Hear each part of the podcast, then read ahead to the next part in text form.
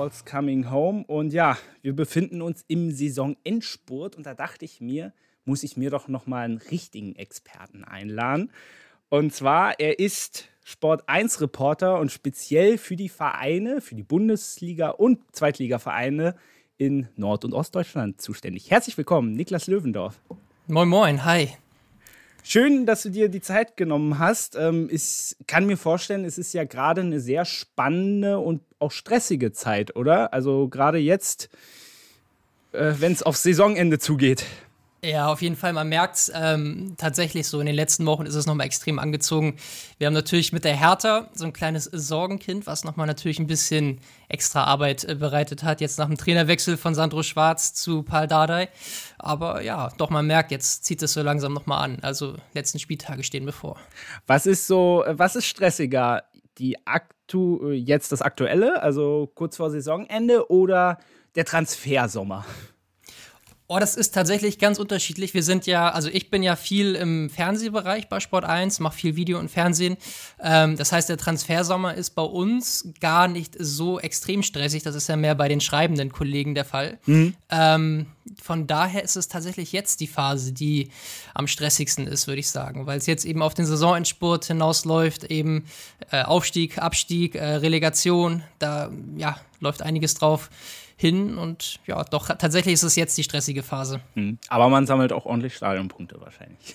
Das stimmt, ja. Ich habe leider immer noch nicht diese App. Ich glaube, Footballogy heißt sie. Ja, genau, genau. Ja, ich habe sie leider immer noch nicht. Ich müsste sie mir mal runterladen. Äh, würde bestimmt ein bisschen was zusammenkommen. Kannst, kannst du dann ja ganz entspannt im, im Sommer mal machen. Ja. Dann würde ich mal vorschlagen, äh, fangen wir inhaltlich auch an. Vielleicht mal kurz für euch da draußen. Wir haben natürlich wie üblich unsere zwei Hauptthemen. Da werden wir natürlich äh, hau hauptsächlich heute über Schalke gegen Bremen und Bayern gegen Hertha sprechen. Unseren Bundesliga-Schnellblock und unsere ist noch was Kategorie, wo wir noch ein bisschen über die zweite Bundesliga sprechen, die wir wie jedes Jahr, es tut mir leid, äh, immer ein bisschen ignoriert haben. Das holen wir heute ein kleines bisschen nach und dann noch ein paar andere Schlagzeilen. Niklas, hast du noch was? Ansonsten können wir loslegen. Nö, wir können gerne loslegen. Okay, dann viel Spaß.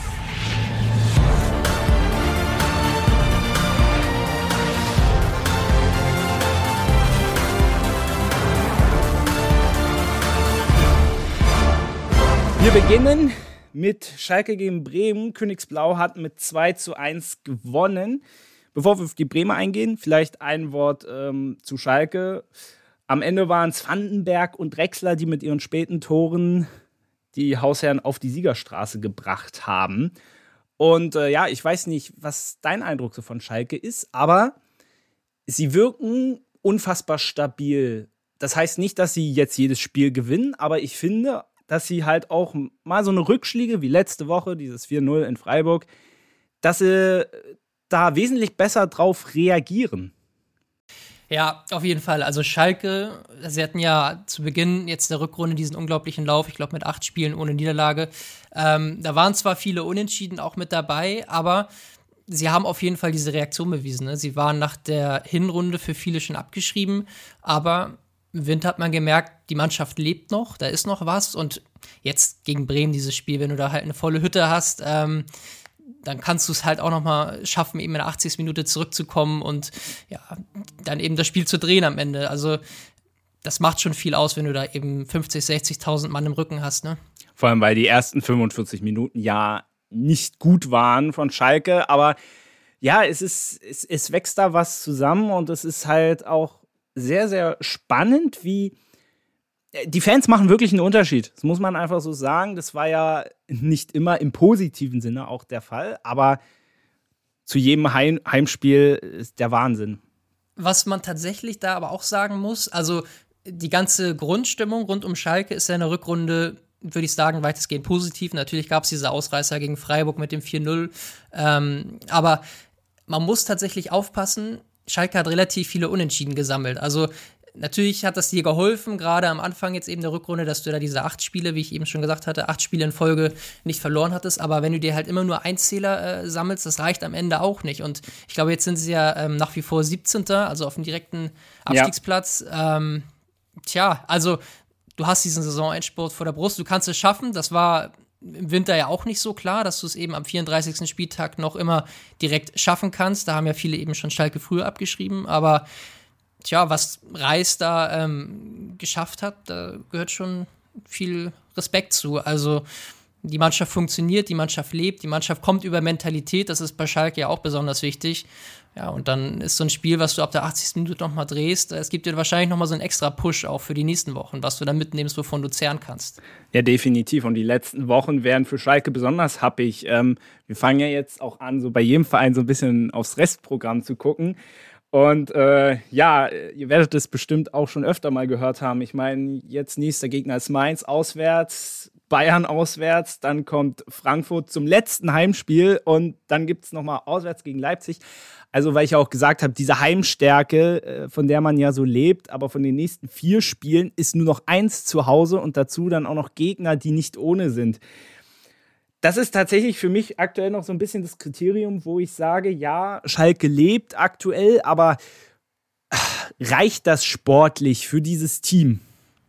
Tja, man wünscht es sich ja irgendwie, ne? Schalke gehört natürlich irgendwie zur Bundesliga, wenn man da eben diese Felddienstarena sieht, so dass das ist ja, also es gehört zur Bundesliga. Also wenn das, wenn sie wieder absteigen, es wäre tatsächlich ja irgendwie ja eine kleine Katastrophe irgendwie, weil dieser Verein einfach ja so viel Emotion mit sich bringt, so viel Geschichte mit sich bringt. Aber ja, du hast es gesagt, das Restprogramm, ne? Du hast Mainz, Bayern, Frankfurt, Leipzig, nur noch ein Heimspiel.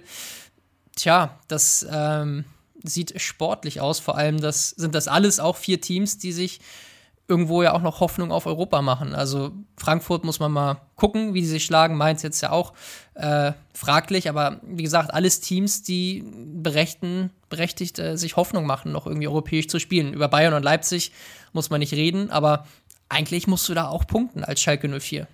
Ja, also auf jeden Fall gegen Mainz. Ähm, ich würde mal sagen, dieses Bremen-Spiel war ja auch eigentlich ein Must-Win-Game schon.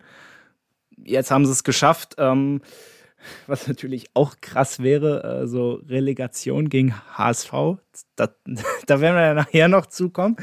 Ähm, vielleicht mal, äh, kommen wir mal jetzt zu Werder Bremen. Ähm, dies, ja, verpasst haben, so den Klassenerhalt endgültig fix zu machen.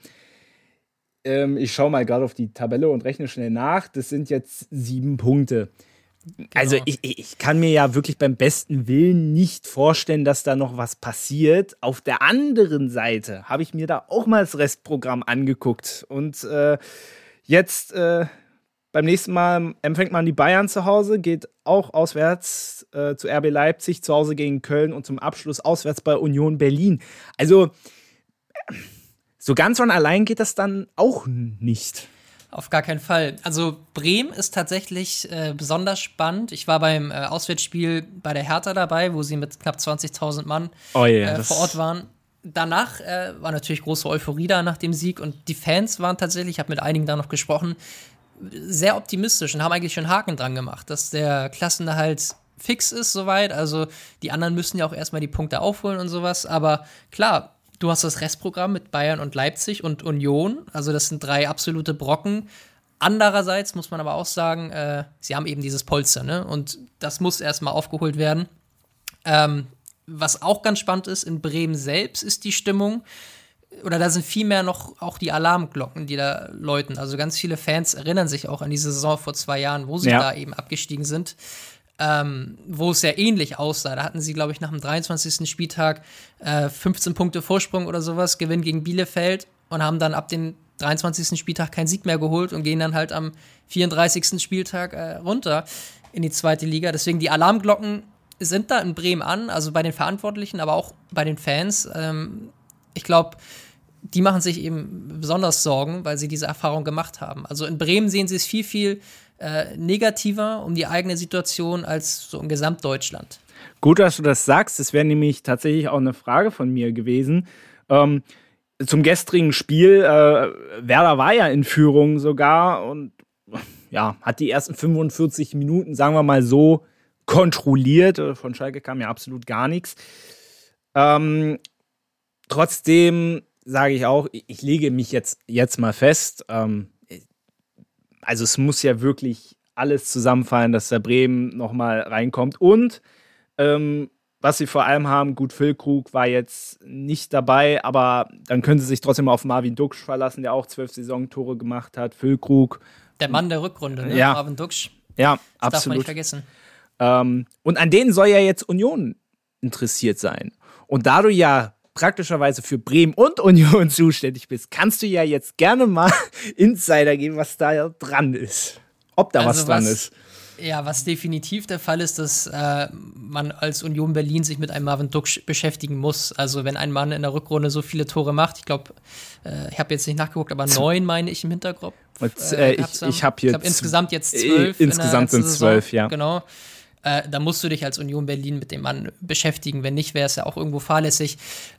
Ich persönlich glaube, also man muss auch ganz klar sagen, das Heft des Handeln äh, liegt auf jeden Fall in der Hand von Marvin Duksch, weil er hat diese Ausstiegsklausel mit 7,5 Millionen Euro. Union Berlin kann die ziehen, wenn sie wollen. Und wenn Marvin Duksch Bock drauf hat, eben bei Union zu spielen, dann steht dem eigentlich nichts im Wege so. Aber ich glaube, Marvin Duksch weiß auch, was er an Werder hat. Also er hat jetzt den Sprung da in die erste Liga so endgültig geschafft. Er war äh, bei Düsseldorf schon in der ersten Liga, er hat es in Paderborn schon mal versucht und nirgendwo hat er so diesen Fuß in die Tür bekommen in der ersten Liga. Und jetzt in Bremen war es das erste Mal so, dass das Spielsystem ihm entgegenkam. Also es viel über Ballbesitz mit zwei Stürmern, äh, was ihm auch liegt, dass er der Stürmer ist, der eben um diese klare Neun, was Füllkrug in den meisten Fällen ja eben ist, äh, drumherum spielen kann. Ja, und er hat halt diesen Kredit auch bei den Fans. Er hat diesen unglaublichen Kredit auch von Ole Werner. Also er ist gesetzt in der ersten Liga. Das ist ja eben auch das erste Mal. Und von daher glaube ich, äh, oder bin ich mir relativ sicher, ähm, dass er im Sommer nicht gehen wird. Einziges Fragezeichen ist halt Werders Finanzen. Also Werder muss Geld verdienen. Deswegen äh, werden die sich auch jedes Angebot anhören, äh, wo Niklas Füllkrug drüber steht. Da äh, wäre es auch fahrlässig, nicht am Ende zu handeln. Wenn du am Ende 15 bis, sagen wir mal, bis 23 Millionen für den bekommst, dann musst du es als Werder Bremen machen, eben, um dieses Geld einzunehmen. Tja, und äh, wenn der Verein auch auf Marvin Duksch zukommt und sagt, ey, diese 7,5 Millionen äh, feste Ablöse, die verankert sind, ähm, die brauchen wir, dann wird er natürlich äh, ja auch sich damit beschäftigen. Und dann ist natürlich Union Berlin eine sehr spannende Alternative. Mhm. Naja, und wenn Union dann auch noch die Champions League äh, Qualifikation schafft, ist es natürlich ein zusätzlicher Anreiz und ist halt auch die Frage, ähm, wenn du das mit den Finanzen ansprichst. Ähm, natürlich war diese ähm, ähm, war dieses System mit Duxch und Füllkrug zusammen, das war unfassbar erfolgreich, aber ich sag mal so, ähm, ich habe so ein bisschen die Befürchtung, dass man da entweder Füllkrug oder Duxch gehen lassen wird. Weil ich glaube, Ja. mit denen wird man, wie gesagt, mit den 7,5 Millionen, da wird man gut, würde man gutes Geld mit verdienen. Auf der anderen Seite wäre es ein charmanter Gedanke, so die gehen beide auch in der neuen Saison, laufen die als im Trikot von Werder Bremen auf. Und dann stellen wir mal vor, ist jetzt ganz gesponnen, das wäre ja dann unsere Doppelspitze für die Heim-EM. Ja, gut, das ist schon noch ein bisschen äh, äh, weit weg, glaube ich, dass man Marvin Duksch und Niklas Füllkrug äh, in der Nationalmannschaft rechnet. Na also natürlich, Füllkrug Ja. hat es schon bewiesen und ähm, klar. Und das ist übrigens auch, wir haben mit Marvin Duksch äh, vor ein paar Wochen gesprochen in einem Interview. Er wünscht sich natürlich nichts sehnlicher als das. Ne? Also, dass der die Chance bekommt für die Nationalmannschaft, das wäre das Größte für ihn. Da hat er immer drauf hingearbeitet in der Karriere. Aber wenn man ehrlich ist und dann sich mal die Alternativen anguckt, da hat Hansi Flick noch einen Kai Havertz, der hat einen Florian Wirtz, der da spielen kann, hast du in der Offensive ja sowieso alles rund um Sané, Gnabry, äh, Thomas Müller, also dann Matcher, die beiden Matcher-Brüder aus Wolfsburg, die auch noch wahrscheinlich eher ein Tick äh, vor einem Duxch sind bei Hansi Flick. Ich würde da mal ein ganz großes Fragezeichen hintersetzen, ob Duxch wirklich für die EM ein Kandidat ist, aber es wäre natürlich äh, charmant. Die beiden kennen sich, ja. Füllkrug und Duxch. auch ehrlicherweise finde ich das Fragezeichen gar nicht so riesig, weil die meisten, die du aufgezählt hast, äh, wenn jetzt Hansi Flick natürlich jetzt äh, ein System ohne jetzt den klassischen Neuner spielen lässt, dann nicht. Aber ich denke, wir haben ja alle bei der WM gesehen, wie gut uns ein Niklas Füllkrug getan hat, obwohl der jetzt im Normalfall jetzt kein klassischer Anwärter für die Nationalmannschaft wäre. Aber ich kann mir das so Also ehrlicherweise kann ich mir aktuell, gerade im Sturm der Nationalmannschaft, kann ich mir alles vorstellen. Aber gerade so die Kombination Füllkrug und Duxch, wirklich zwei Leute, die niemand so richtig auf dem Zettel hat, ähm, die mal was komplett anderes sind. Aber ich glaube, gerade die können Deutschland am Mai äh, sehr begeistern. Aber wie gesagt, sie haben, also er hat halt dieses unglaubliche Plus auf seiner Seite, dass er eingespielt ist mit Niklas Füllkrug. Aber wenn man sich das System der Nationalmannschaft anguckt, es war ja jetzt ganz selten eher zuletzt, dass sie mit zwei Spitzen gespielt haben. Oft ja mit einer klaren Neun, mit Füllkrug, Timo Werner, der dann so ein bisschen abgekippt ist, auch drumherum äh, agiert hat, Geld auch mal über die Flügel kommt.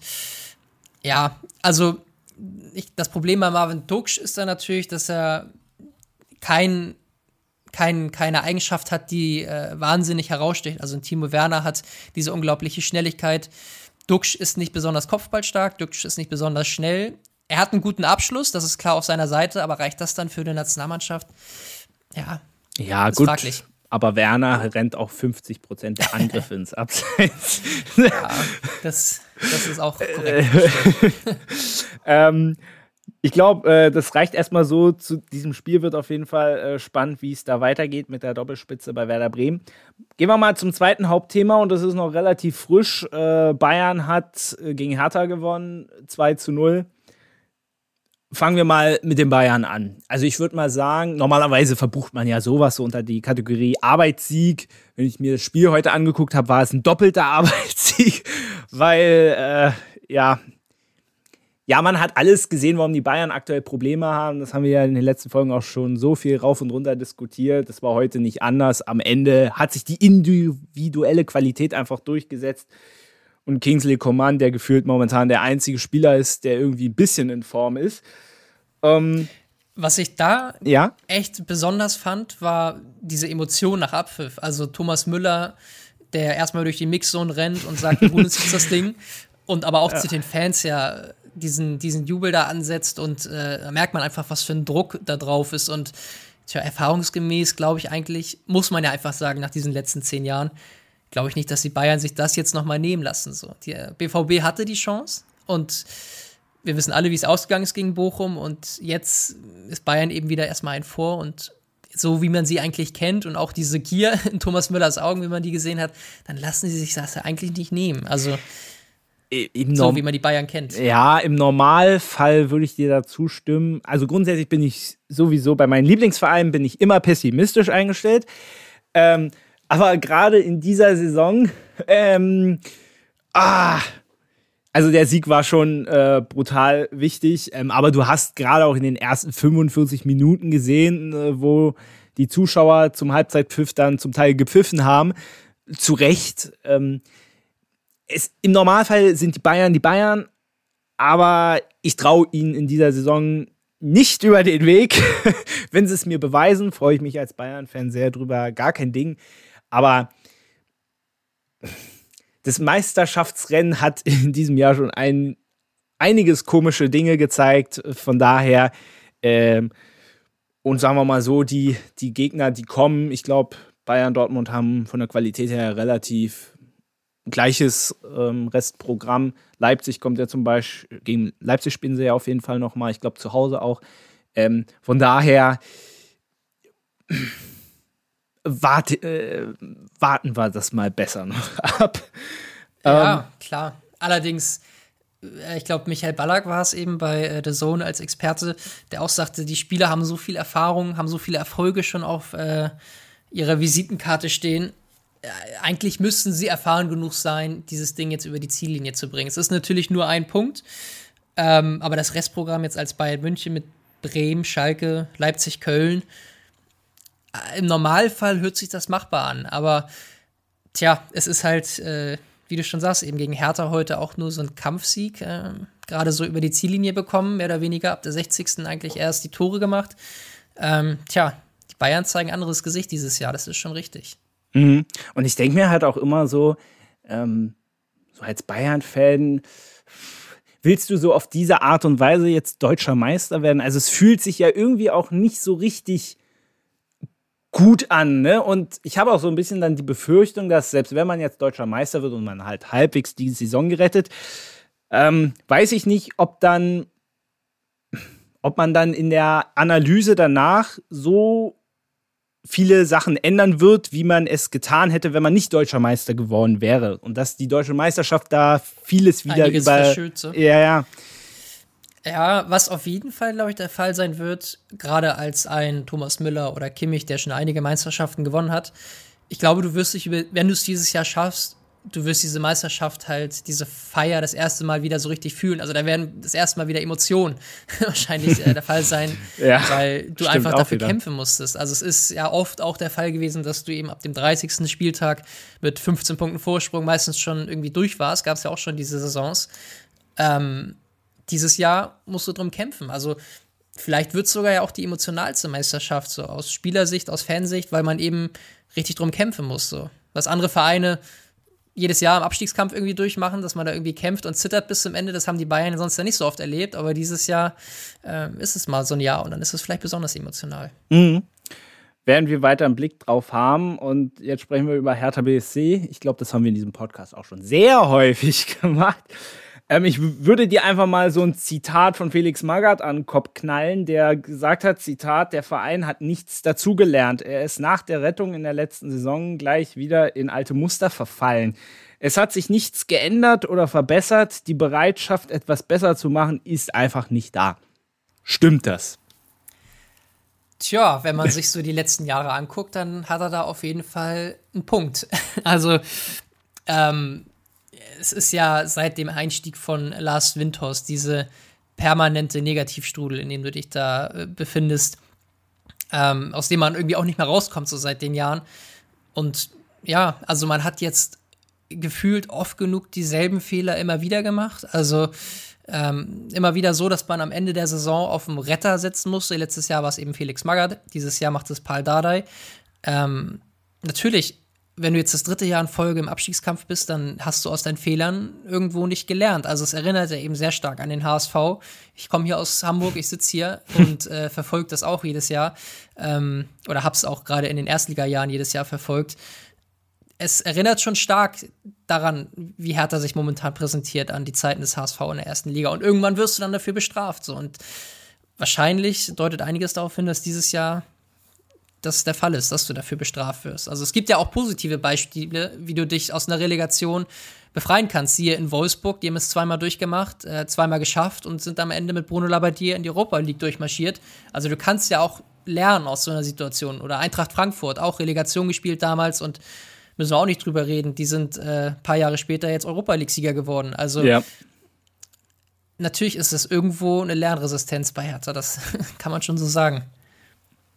Ja, und ähm, ist ja dann äh, besonders verrückt, wenn man sich so, so anguckt. Jetzt haben sie ja mit Paul Dardai, du warst ja sogar live im Doppelpass zugeschaltet, als du es verkündet hast. Ähm, ich habe das auch live gesehen und ich dachte mir so, also auf der einen Seite Paul Dardai, ja, macht absolut Sinn. Aber ja, ja, ich weiß nicht, äh, ich dachte mir so, wow, ist äh, kreativ. Ja, die kreativste Lösung ist es tatsächlich nicht, das ist klar. Aber darum geht es da vielleicht in, am Ende auch gar nicht, sondern es geht darum, glaube ich, jetzt diese Mannschaft zu packen. Und das kann Paul Dardai wie kein anderer bei der Hertha. Also der kennt diesen Verein, der braucht die Fans nicht hinter sich zu kriegen, weil die sind sowieso auf seiner Seite. Und er kennt den Großteil der Mannschaft eben auch schon aus seinen einigen äh, Jahren da als Trainer. Ähm, nee, natürlich kreativ ist es nicht, aber es ist eine, eine Lösung, die ja Hertha-like ist. Es ist diese Hertha-DNA, was Kai Bernstein auch immer wieder betont. Also ähm, Menschen und Spieler und Trainer mit Berliner und Hertha-Bezug eben in den Verein zu installieren, um dieses Gefühl der Hertha einfach überall rüberzubringen, um authentischer zu sein, um ja, den Spielern auch mehr mitzugeben, ähm, was dieser Verein bedeutet, was dieser Verein ist. Das kann natürlich ein Paldadei mehr als ein Sandro Schwarz vielleicht, der diesen Verein auch gelebt hat, der auch immer die Fans auf seiner Seite hatte, aber wenn du einfach jahrelang wie Pal Dardai äh, in, in Berlin wohnst und für die Hertha lebst, dann warum, also es könnte funktionieren, rein von der ähm, Wahl des Trainers, aber natürlich muss man die Ergebnisse jetzt nochmal sammeln. Mhm. Äh, Stichwort Restprogramm, ähm, zu Hause gegen Stuttgart, nächstes Spiel dann auswärts in Köln, zu Hause Bochum und zum Abschluss man sagt ja immer so schön das ICE-Derby gegen Wolfsburg. Ähm, also wenn man sich gerade Stuttgart und Bochum, also das sind ja auch direkte Konkurrenten. Also da muss man eigentlich gewinnen, dann könnte man es im Idealfall schaffen. Äh, das Problem ist so ein bisschen, dass gerade Stuttgart und Bochum ähm, ja ihre Chance wittern. Gerade jetzt Stuttgart auch mit dem Sieg gegen Mönchengladbach. Und Hertha muss da ja erst wieder hinkommen. Also sie müssen ja erst diese Wende überhaupt wieder schaffen. Und da weiß ich jetzt ehrlicherweise nicht, äh, wie das jetzt in den vier Spielen noch klappen soll. Auf der anderen Seite sind auch beides Heimspiele immerhin. Also sie müssen da nicht auswärts ran. Das ist korrekt. Hertha ist ja so mit, oder ich glaube sogar auch die schlechteste Auswärtsmannschaft. Also, dass du jetzt noch eben Heimspiele vor der Brust hast, kommt denen nur zugute. Und ähm, Paldade hat auch ganz klar jetzt eben gesagt nach dem Bayern-Spiel, sie brauchen neun Punkte aus den letzten vier Spielen. Das sind drei Siege. Und natürlich musst du gegen Stuttgart gewinnen und natürlich musst du gegen Bochum gewinnen.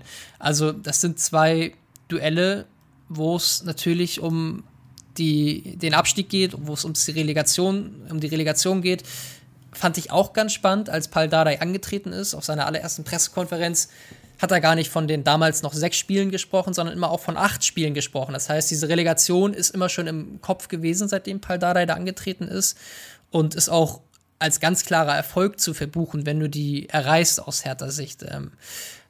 aber tja, der Weg dahin wird schwer, aber Stuttgart, Bochum musst du schlagen, Köln musst du eigentlich auch schlagen und am besten eben auch gegen Wolfsburg punkten und dann kriegst du im besten Fall deine neun bis zehn Punkte.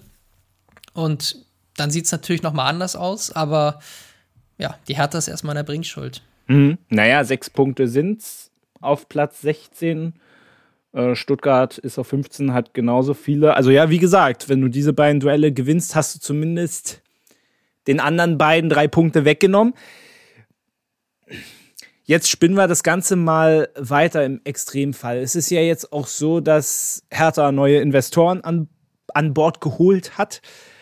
Was würde denn bei einem Abstieg passieren? Weil ich glaube, die sind ja jetzt nicht mit der Maßgabe reingegangen, in einen Club zu investieren, der dann auf einmal nächste Saison zweitklassig spielt.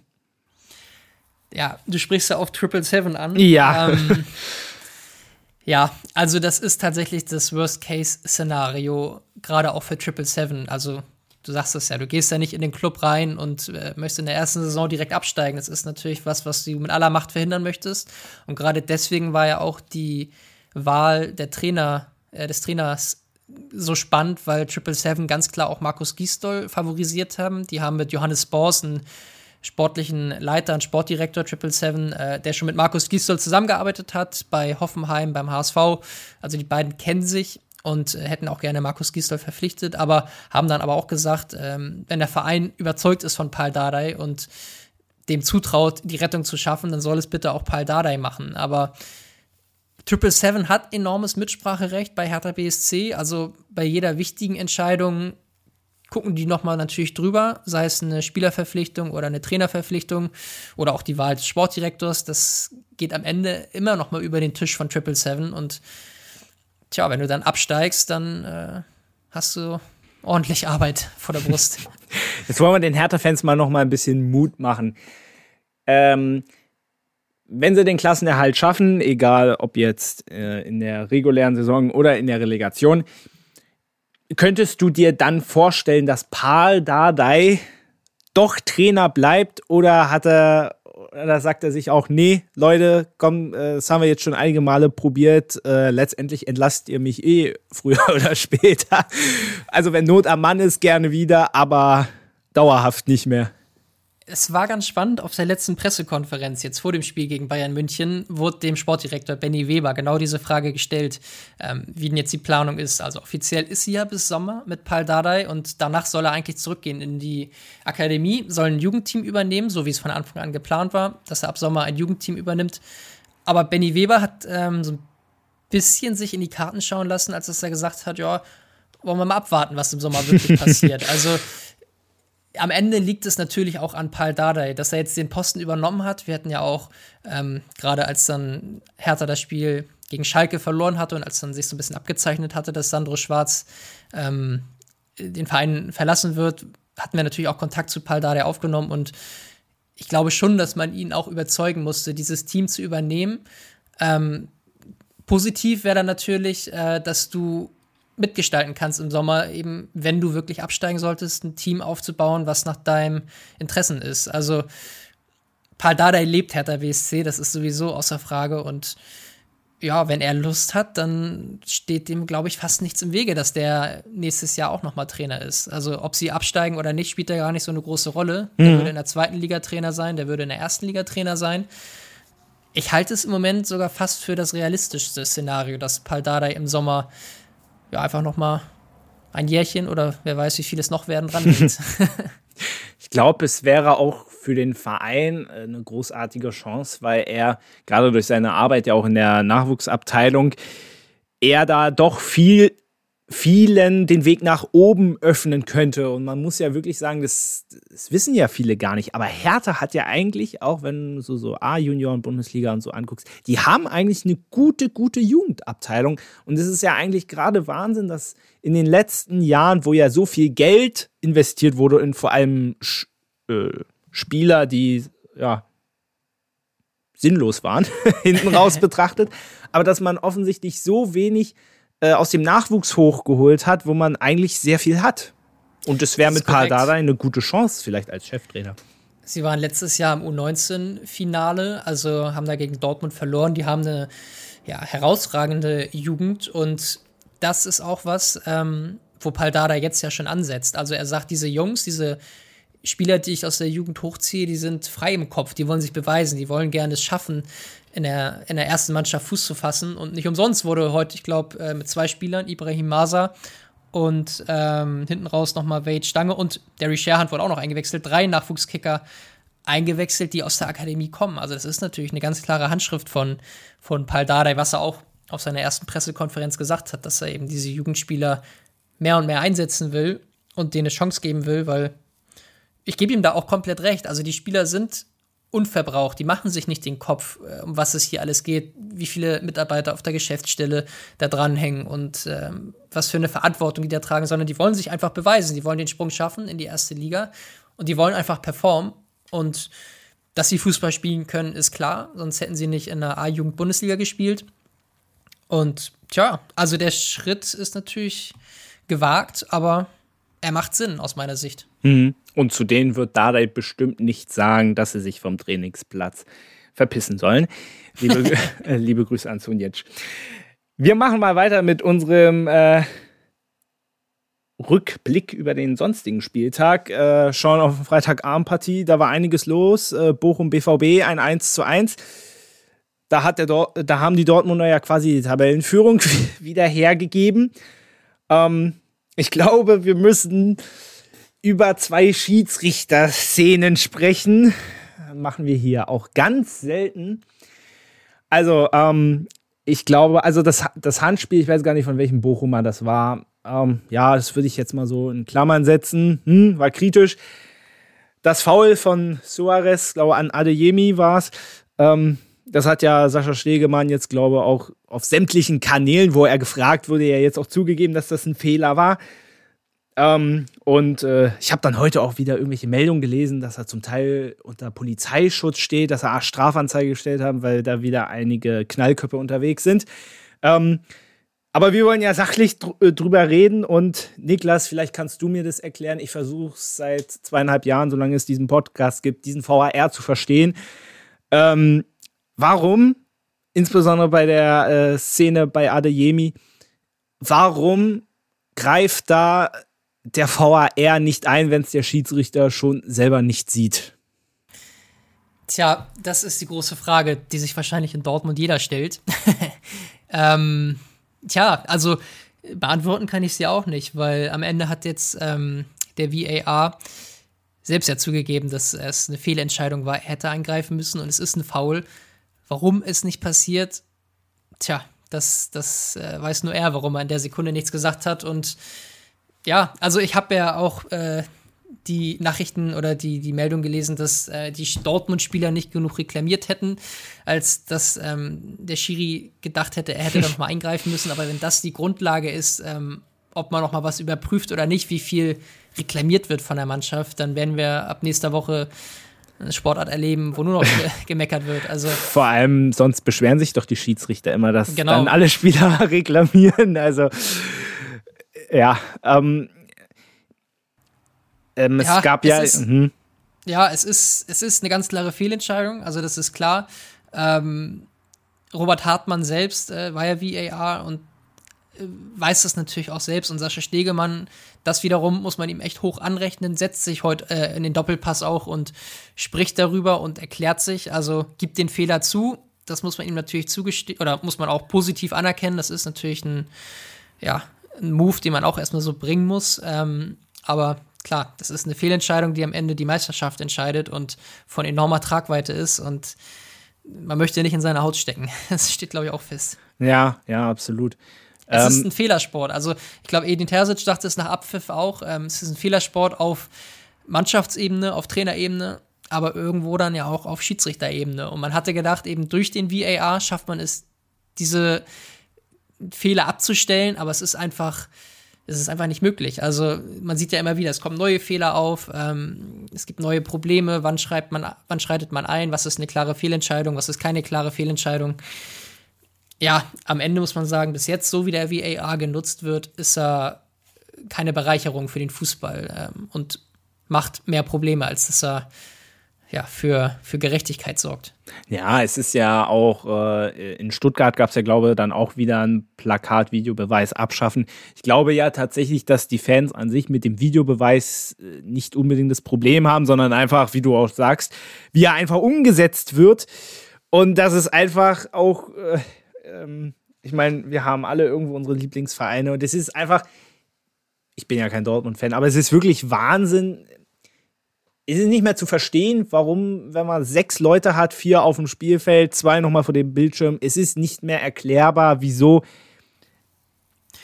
wie sechs ja. Leute das einfach übersehen können. Und ich glaube, ähm, das Problem ist halt auch, wenn wir auch darüber reden, jetzt wie die Schiedsrichter auch von den Fans angegangen werden, dass das ein gesellschaftliches Problem ist, dass es ja immer schlimmer wird.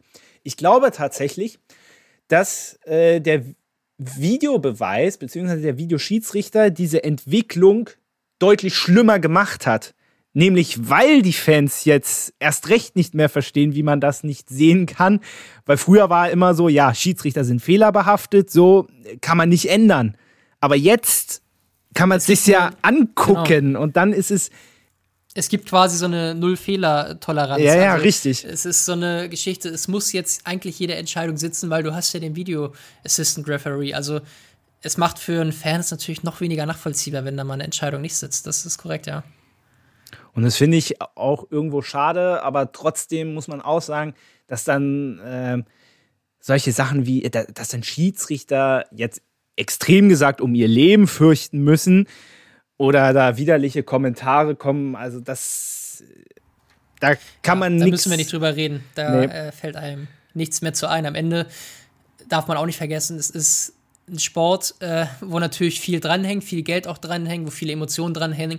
Aber da einen Menschen zu beleidigen oder zu drohen oder sonstiges, dass da Polizeischutz vonnöten ist, das ist wirklich, ja, fehlen einem die Worte tatsächlich. Also da muss es irgendwo, da muss es irgendwo eine Grenze geben. Also Fußball, sagt man ja so schön, ist die zweitschönste äh, Sache der Welt, so, aber ja, ja, da muss man einfach, das kann nicht sein. Ja, ja und bevor wir zum nächsten Thema gehen, ähm, wollte ich auch nochmal sagen, du wirst es sicherlich letzte Woche auch gesehen haben in der dritten Liga in Zwickau, wo da der Schiedsrichter, äh, als er dann zur Halbzeit in die Kabine ging, als dann Zuschauer der Meinung war, sein sein Bier oder sein Wasser über den, äh, den Schiedsrichter ins Gesicht kippen zu müssen, wo der, wo er dann darauf dann das Spiel abgebrochen hat, vollkommen richtigerweise. Erstmal diese Aktion war ja schon unfassbar pervers, aber was ich beinahe noch schlimmer fand, wie dann hinterher dann wurde ja überall publiziert, wie dann aber hinterher dann einige auch noch in den Kommentarspalten das, das relativiert oder abgefeiert haben. Also wirklich, ähm, das Man ist darf halt nicht Wahnsinn. Ja, man darf nicht vergessen, es sind alles Menschen. Also du schüttest ja auch nicht deinem Sitznachbarn in der Bahn ein Bier ins Gesicht oder sowas. Also es ist, äh, ja, es ist, ist Wahnsinn so, ja. ich meine, es macht ja jetzt nicht nur jetzt mal von körperlichen Schaden, was jetzt, wenn ich jemanden was ins Gesicht kippe, der jetzt nicht so groß ist, aber das ist am Ende auch egal. Aber ich meine, seelisch macht es mit dir ja auch was, ne? Also, ähm, ja, aber wir verschwenden da viel zu viel Zeit, wieder über diese Vollidioten zu sprechen. Deswegen ein Wort vielleicht doch noch zu Bochum. Das Restprogramm sieht folgendermaßen aus: Gladbach auswärts, Augsburg zu Hause, wie gesagt, auch nochmal in Berlin bei Hertha und zu Hause Leverkusen. Also auch das Programm ist, ist stramm. Ja, da äh, muss man sich natürlich auch um jeden, äh, jeden, jeden Punkt natürlich nochmal bemühen, aber man sagt ja so gerne, das zweite Jahr Bundesliga ist das schwierigste. Ja. Bochum meistert es bis dahin sehr solide. Natürlich stehst du auf dem Relegationsplatz aktuell, aber bis punktgleich mit Stuttgart, mit dem 15., hast einen Punkt hinter Hoffenheim, 14. Also sie lassen sich nicht abschlachten. Das sah ja zu Beginn der Saison auch schon mal anders aus. Sie waren ja gerade zu Beginn der Saison ganz lange abgeschlagen letzter. Also nach dem Trainerwechsel haben sie sich gefangen. Sie sind ja auch zu Hause irgendwo eine Macht immer. Also ja. gerade zu Hause sehr stark. Ähm, ja, Bochum muss man auf dem Zettel haben. Die ähm, schlägt man nicht so im Vorbeigehen. Definitiv nicht. Machen wir schnell weiter. Leipzig gegen Hoffenheim, ein 1 zu 0. Am Ende Kunku, der ja nach langer Verletzungspause wieder zurück ist, jetzt auch mit dem entscheidenden Tor. Leipzig gibt mir aktuell so ein paar Rätsel auf, weil du gerade so in den letzten Wochen immer so diese Spiele hattest, die sie meistens zwar gewinnen, aber wo es eigentlich bis zum Schluss immer ziemlich offen ist, obwohl Leipzig eigentlich sehr dominant spielt. Und es ist auch schon einige Male in die Hose gegangen. Also, was ist da aktuell los bei Leipzig, dass man immer ja quasi 90 Minuten abwarten muss, bis dann wirklich der Sieg am Ende steht? Also ein Riesenfaktor ist natürlich, dass du einen dünnen Kader hast. Das hat Marco Rose von Anfang an immer wieder betont. Du kannst nicht reagieren, wenn ein Olmo ausfällt, wenn dazu noch ein Kunku ausfällt und beispielsweise ein Timo Werner wackelt, dann fehlt dir einfach so viel an Qualität, ähm, dass du nicht auffangen kannst, so mal eben. Dafür ist der Kader wirklich zu klein und in der Breite dann auch nicht so stark, dass du reagieren kannst auf sowas.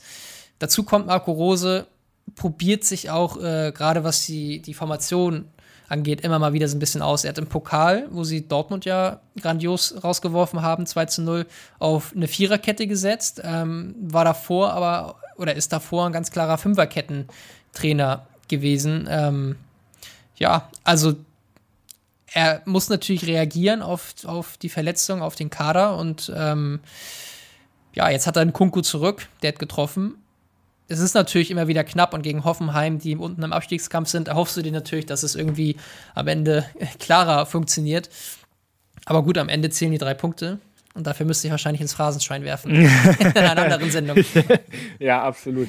Ähm, wobei wir auch schon überlegt hatten, ob wir nicht hier auch mal eins einführen. ähm, naja, vor allem die drei Punkte waren insofern richtig, äh, ja, richtig waren sie auch, aber wichtig vor allem, weil ähm, ne, im Kampf um die Champions League da sind sie ja noch zwei Punkte von Platz 4 entfernt. Ähm, vielleicht ein Wort noch zu Hoffenheim, auch wenn sie spielerisch natürlich die besten Chancen haben, weil sie einfach, ich finde, von den Mannschaften da unten den besseren Kader haben. Ja, setze ich immer noch so ein bisschen ein Fragezeichen, weil du im Vergleich zu diesen, zu den anderen Mannschaften, du hast nicht diesen Fansupport. Das ist vielleicht unfair, aber so im Vergleich, wenn du so Schalke, Bochum, die geben, die Zuschauer geben dir noch mal einen Push und unter Umständen auch einen Arschtritt. So, und bei Hoffenheim, ja, ich will ja Hoffenheim nichts wegnehmen, aber äh, da fehlt mir irgendwie so ein bisschen, äh, ja, ja, diese Emotion dieser Support einfach, so ein bisschen, ja. ne? Das, das ist korrekt. Also, ähm, ich erinnere mich auch noch an das Heimspiel gegen Schalke, wo dann, ich glaube, das halbe Stadion blau-weiß aus Schalker Sicht ist und nicht aus Hoffenheim-Sicht. Ähm, ja, natürlich geht dir das ab, aber wie du sagst, sie haben enorme Qualität. Also ein Kramaric, der gut und gerne auch immer mal um die Torschützenkrone äh, mitspielt, den haben sie da in den Reihen. Baumgartner, ein Geiger, ein Angelino, der unglaubliche Qualität hat. Also ja, die Qualität ist schon da. Hm. Warum sie da unten reingerutscht sind, das weiß ich habe sie zu wenig verfolgt, äh, muss, ich, äh, muss ich ehrlich sagen, aber eigentlich sollte man meinen, dass sie es packen am Ende.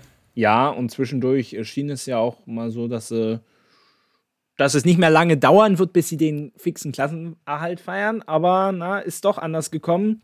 Wo, wobei, da erinnere ich mich auch noch an das Pokalspiel, auch Leipzig äh, gegen ja. Hoffenheim, ähm, wo Leipzig sie an die Wand gespielt hat. Also das 3 zu 0 damals, wo danach auch äh, André Breitenreiter recht schnell geflogen ist. Das war ja wirklich äh, fast eine Bankrotterklärung der Hoffenheimer. Also da muss man sagen, die haben sich echt gut gefangen. Die waren ja mal für einen Spieltag, meine ich, letzter. Ähm, haben ja, glaube ich, auch diese Statistik, dass immer, wenn sie letzter sind, das Spiel gewinnen und dann immer nur maximal ein Spieltag auf dem letzten Platz sind. Ja. Ähm, ja, also die haben eine enorme Qualität und warum es da so gelaufen ist unter André Breitenreiter, keine Ahnung. Aber jetzt funktioniert es ja. Mhm.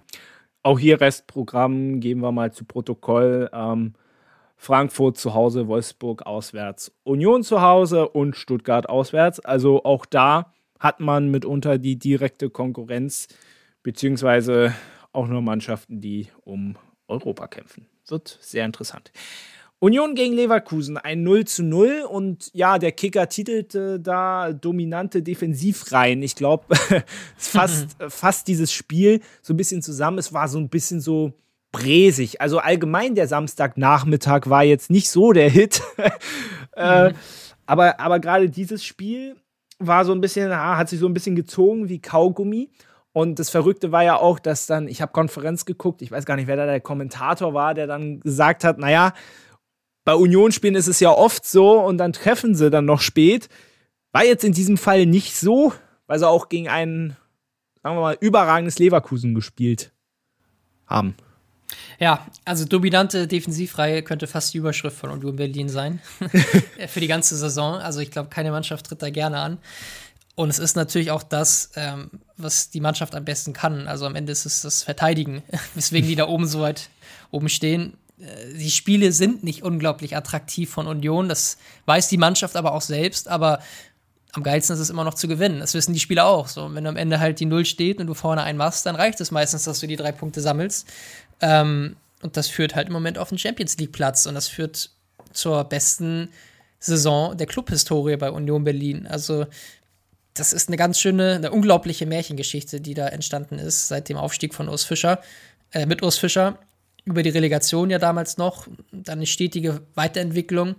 Spannend wird es, glaube ich, echt im Sommer und dann auch im nächsten Jahr, weil diesen, wenn sie sich jetzt auf den dritten oder vierten Platz einpendeln, den Platz nochmal zu toppen, da redest du ja irgendwann über die Meisterschaft. und das ist natürlich noch gefühlt sehr weit weg für Union Berlin, aber du wirst wahrscheinlich dann im Sommer mal das erste Mal eine Situation haben, wo du dich nicht verbesserst, ähm, wo du vielleicht in der Tabelle ein paar Plätze hinterherhinkst. Ähm, es wird spannend. Also dazu das erste Mal Champions League in der Clubhistorie. Also ich will nicht wissen, was an der alten Försterei los sein wird, wenn da diese Hymne ertönt. Da wird, ähm, ja, da wird wahrscheinlich die Stimmung sein, dass man sie noch nach ähm, bis zum Olympiastadion rüberhört. Einmal durch komplett Berlin. Wenn sie ähm, nicht selbst im Olympiastadion spielen. Wenn sie nicht selbst im Olympiastadion spielen, stimmt. In Europa League durften sie jetzt ja diese Saison in der alten Försterei antreten. Aber ich weiß es nicht, ob die Auflagen für die Champions League nochmal anders sind. Äh, ich also würde es auf jeden Fall Union gönnen, dass sie an der alten Försterei spielen. Gönnen würde ich es ihnen auch, aber so aus, ich bin ja kein Union, kein Hertha-Fan als gebürtiger Berliner, aber also das würde ich mir schon gerne geben. Champions League im Olympiastadion, da ist mir auch ziemlich egal, dass es dann Union nicht härter ist, aber ah, das wäre schon, ah, das wäre schon eine geile Geschichte. Und vor allem, weil ansonsten, du, ähm, das weiß ich auch viele Bekannte und Freunde, die Unionsfans sind, es ist ja schon in der Bundesliga überhaupt schwer, da an Karten ranzukommen, einfach weil die Kapazität nicht so hoch ist. Diese ja jetzt auch ein bisschen erweitern werden. Aber, Aber man erinnert sich an die Conference League-Saison letztes Jahr, Union im Olympiastadion. Ähm, ja, gut. Es war nicht die erfolgreichste Saison. Also, ähm, das macht schon was, das Stadion. Also, wenn du am Ende in, einem, in einer alten Försterei spielst, die wirklich, wo die Fans ja auch bis zum Spielfeld ranstehen, wo diese Stimmung unglaublich ist. Also, ich habe noch nie ein Stadion erlebt, wo diese Stimmung so überschwappt ähm, von den Rängen auf dem Platz wie in der alten Försterei. Es ist echt, echt Wahnsinn, was da die vergleichsweise wenig Zuschauer, 20.000 ist ja ungefähr die Kapazität der alten Försterei, was die da anrichten. Und wenn du dann im Olympiastadion spielst in der Champions League, das würde schon ein bisschen wehtun, weil es einfach nicht so überschwappen kann und weil's, weil was fehlen würde, das ist, ist nicht Union, also, wenn du im Olympiastadion spielst. Weil es ja. mit dem roten Licht damals auch ganz nett war. Aber ich, ich verstehe es, ich will den Unionern das auch nicht wegnehmen. Das war jetzt auch in, im reinen Eigeninteresse. Ähm, wobei du ja gesagt hast, ich meine, ich habe schon seit Jahren, äh, sage ich immer so zu Union, ach, noch besser kann es ja nicht werden. Aber hättest du dir mal vor einem Jahr noch ausgemalt, dass Union zu diesem Zeitpunkt sechs Punkte hinter Bayern steht? Also rein theoretisch, rein theoretisch ist da ja in vier Spielen auch noch was möglich. Das wollen es nur mal so mal ja, gesagt rein haben. rechnerisch ist es gar nicht äh, ausgeschlossen. Also müsste schon viel zusammenkommen, das ist klar. Aber ja, das, das wäre aber, müsste man glaube ich auch ganz ehrlich sein, wenn es jetzt wirklich zu dem mal ganz groß gesponnen für den ganz großen Coup reichen würde. Ich glaube, das würde den Verein aber auch so überrumpeln, ähm, dass du erstmal gucken musst, wohin mit dir und wie, wie gehst du die nächste Saison an. Und verpflichtest du Isco jetzt doch oder nicht? dann, dann werden sie Köpenick abreißen. Dieser, dieser ja. Stadtteil wird nie mehr so aussehen wie vorher wahrscheinlich. Ja. Obwohl sie es wahrscheinlich bei der Champions League-Qualifikation äh, sieht es wahrscheinlich schon ähnlich aus. Das ist ja wie eine Meisterschaft für ja, Union, muss man sagen. Klar. Also, ja, das das wäre ein unglaublicher Erfolg tatsächlich. Ja. Machen wir noch schnell weiter. Köln gegen Freiburg, ein äh, 0 zu 1 ähm, für die Freiburger, die jetzt 56 Punkte haben. Das ist ein Vereinsrekord, seitdem es die Drei-Punkte-Regel gibt. Ja, und die sind dann, damit haben sie im Kampf um die Champions League zur Union aufgeschlossen. Köln, ja, ist ja in dem Sinne eigentlich auch vorher schon durch gewesen, mehr oder weniger. Spannend wird, was, was Freiburg noch so macht. Definitiv, ja. Also Freiburg ist, wünscht man ja auch irgendwie so diesen Erfolg, dass sie da oben stehen und dass sie da jetzt wirklich an den Champions League reinkratzen. Es ist einfach, die haben ja eine Sympathie äh, aufgrund ihrer ganzen ähm, Historie auch in Sachen Trainern und Christian Streich und also den gönnt man ja den Erfolg und wenn die, wenn man überlegt, Deutschland geht nächstes Jahr mit Union und Freiburg in die Champions League, das wäre auf jeden Fall ja, irgendwo auch ein Stück absurd. Wie gut es ist für die Fünfjahreswertung, weiß ich nicht. Ja, das wollte ich, das wollte ich auch gerade sagen. Also es aber, klingt ja. schon sexy, aber wobei auf der anderen Seite, ich sag mal so, ähm, Leverkusen belehrt mich ja dieses Jahr auch eines Besseren, dass sie es international mal hinkriegen. Aber ansonsten war ja bisher immer so, dass du dann auch diese Vereine wie Leverkusen, Wolfsburg hattest, die zwar international regelmäßig dabei waren, aber eigentlich sehr wenig immer gerissen haben. Aber ich meine, sagen wir mal so, Freiburg, die haben ja schon mal gegen Juventus gespielt. Das war jetzt zwar nicht Champions League, aber normalerweise. Hat sich angefühlt wie Champions League. Ja, ja, absolut. Konnte man ja schon mal ein bisschen äh, dort die Luft schnuppern.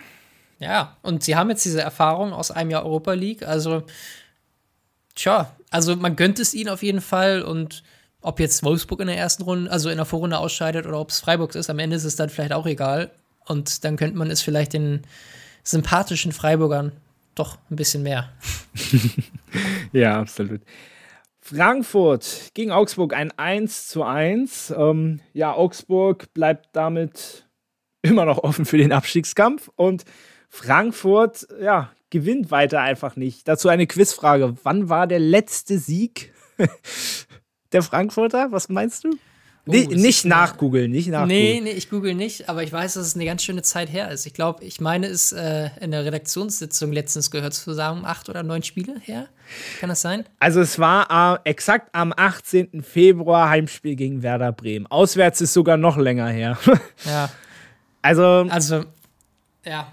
Es ist schade irgendwie, warum ähm, nach dem Champions League aus dieser Bruch so reinkam. Sie sind ja ausgeschieden und dann lief es auch in der Liga nicht mehr es gibt ja, ich krieg's auch nur aus der Ferne mit, aber immer wieder diese Diskussion um Oliver Glasner, was ich ähm, irgendwo echt ein Stück weit absurd finde. Also es muss wahrscheinlich, wenn du diskutierst, interne Gründe haben, was Zwischenmenschliches oder irgendwelche Ausrichtungsgeschichten, aber warum man über einen Oliver Glasner diskutiert, der letztes Jahr den Europa League-Pokal, die er nach Frankfurt holt, ähm, finde ich schon absurd. So, natürlich hast du in der Liga jetzt abreißen lassen und ähm, Vielleicht verpasst du sogar Europa dieses Jahr, aber ist dann wirklich der Trainer schuld? Ich weiß es nicht. Aber den Pokal kannst du ja auch noch gewinnen. Dann machen Pokal kannst du auch noch gewinnen. Da genau. machen sie es einfach so wie letztes Jahr mit der, mit der Europa League. Qualifizierst du dich so einfach für die Champions League und dann qualifizierst du dich halt über den DFB-Pokal für, für Europa wieder. Also ja. vielleicht ist es einfach so, Frankfurt ist einfach so eine Pokalmannschaft. Scheiß auf die Liga. ähm, das kann man, glaube ich, tatsächlich so sagen. Ich glaube, das spielt auch in den Köpfen der Spieler ähm, eine erhebliche Rolle, eben, dass du eben irgendwie Bock hast, Pokale zu gewinnen. So die Meisterschaft ist mehr oder weniger utopisch. Da gibt es eigentlich ja nur einen Verein. Jetzt gibt es mal zwei Vereine dieses Jahr, die sich drum streiten. Aber Pokal, sechs Spiele, sechs Siege und du bist ähm, äh, in Europa über den DFB-Pokal. Das ist, ist schon was, was in den Köpfen ist. Und die haben diese Erfahrung gemacht. Sie waren jetzt oft genug im Finale, haben den Pokal schon mal gewonnen. Die wissen, wie es sich anfühlt, die meisten. Also, das spielt schon eine Rolle. Ja, ist ja jetzt nächste Woche. Ich glaube, sie spielen in Stuttgart. Das wird auch ein heißer Tanz. Und es ist, die Chance ist mal wieder größer, weil ja Dortmund und Bayern ja ihre Prioritäten lieber woanders setzen. Blöd hm. nur, dass man, dass es eigentlich danach keine anderen Prioritäten mehr gab. Aber okay. Ähm, auf der anderen Seite, ja, Frankfurt macht es in der Hinsicht genau richtig. Das würde ich mir bei Tottenham wünschen. Lieber mal mehr auf die Liga scheißen, vielleicht mal wieder den FA Cup gewinnen oder so. äh, aber dazu, äh, dazu mal was anderes. Übrigens, lustige Geschichte vorhin. Äh, es stand ja äh, zur Pause Liverpool-Tottenham, stand ja 3-1 für Liverpool. Ich habe schon wieder ins Kissen gebissen. Und dann lustige Geschichte, 90. Minute. Es stand 3-3 und es wurde noch lustiger, Liverpool hat noch das 4-3 gemacht. Ich habe es gerade in der Push-Meldung gesehen, ja. 3-0, 3-3, 4-3, absolute. Äh, ich habe das ähm, hier vorhin nebenbei gesehen. Da musste ich mal, innerlich habe ich mal kurz geschrien, aber ich habe es nicht nach außen bringen lassen.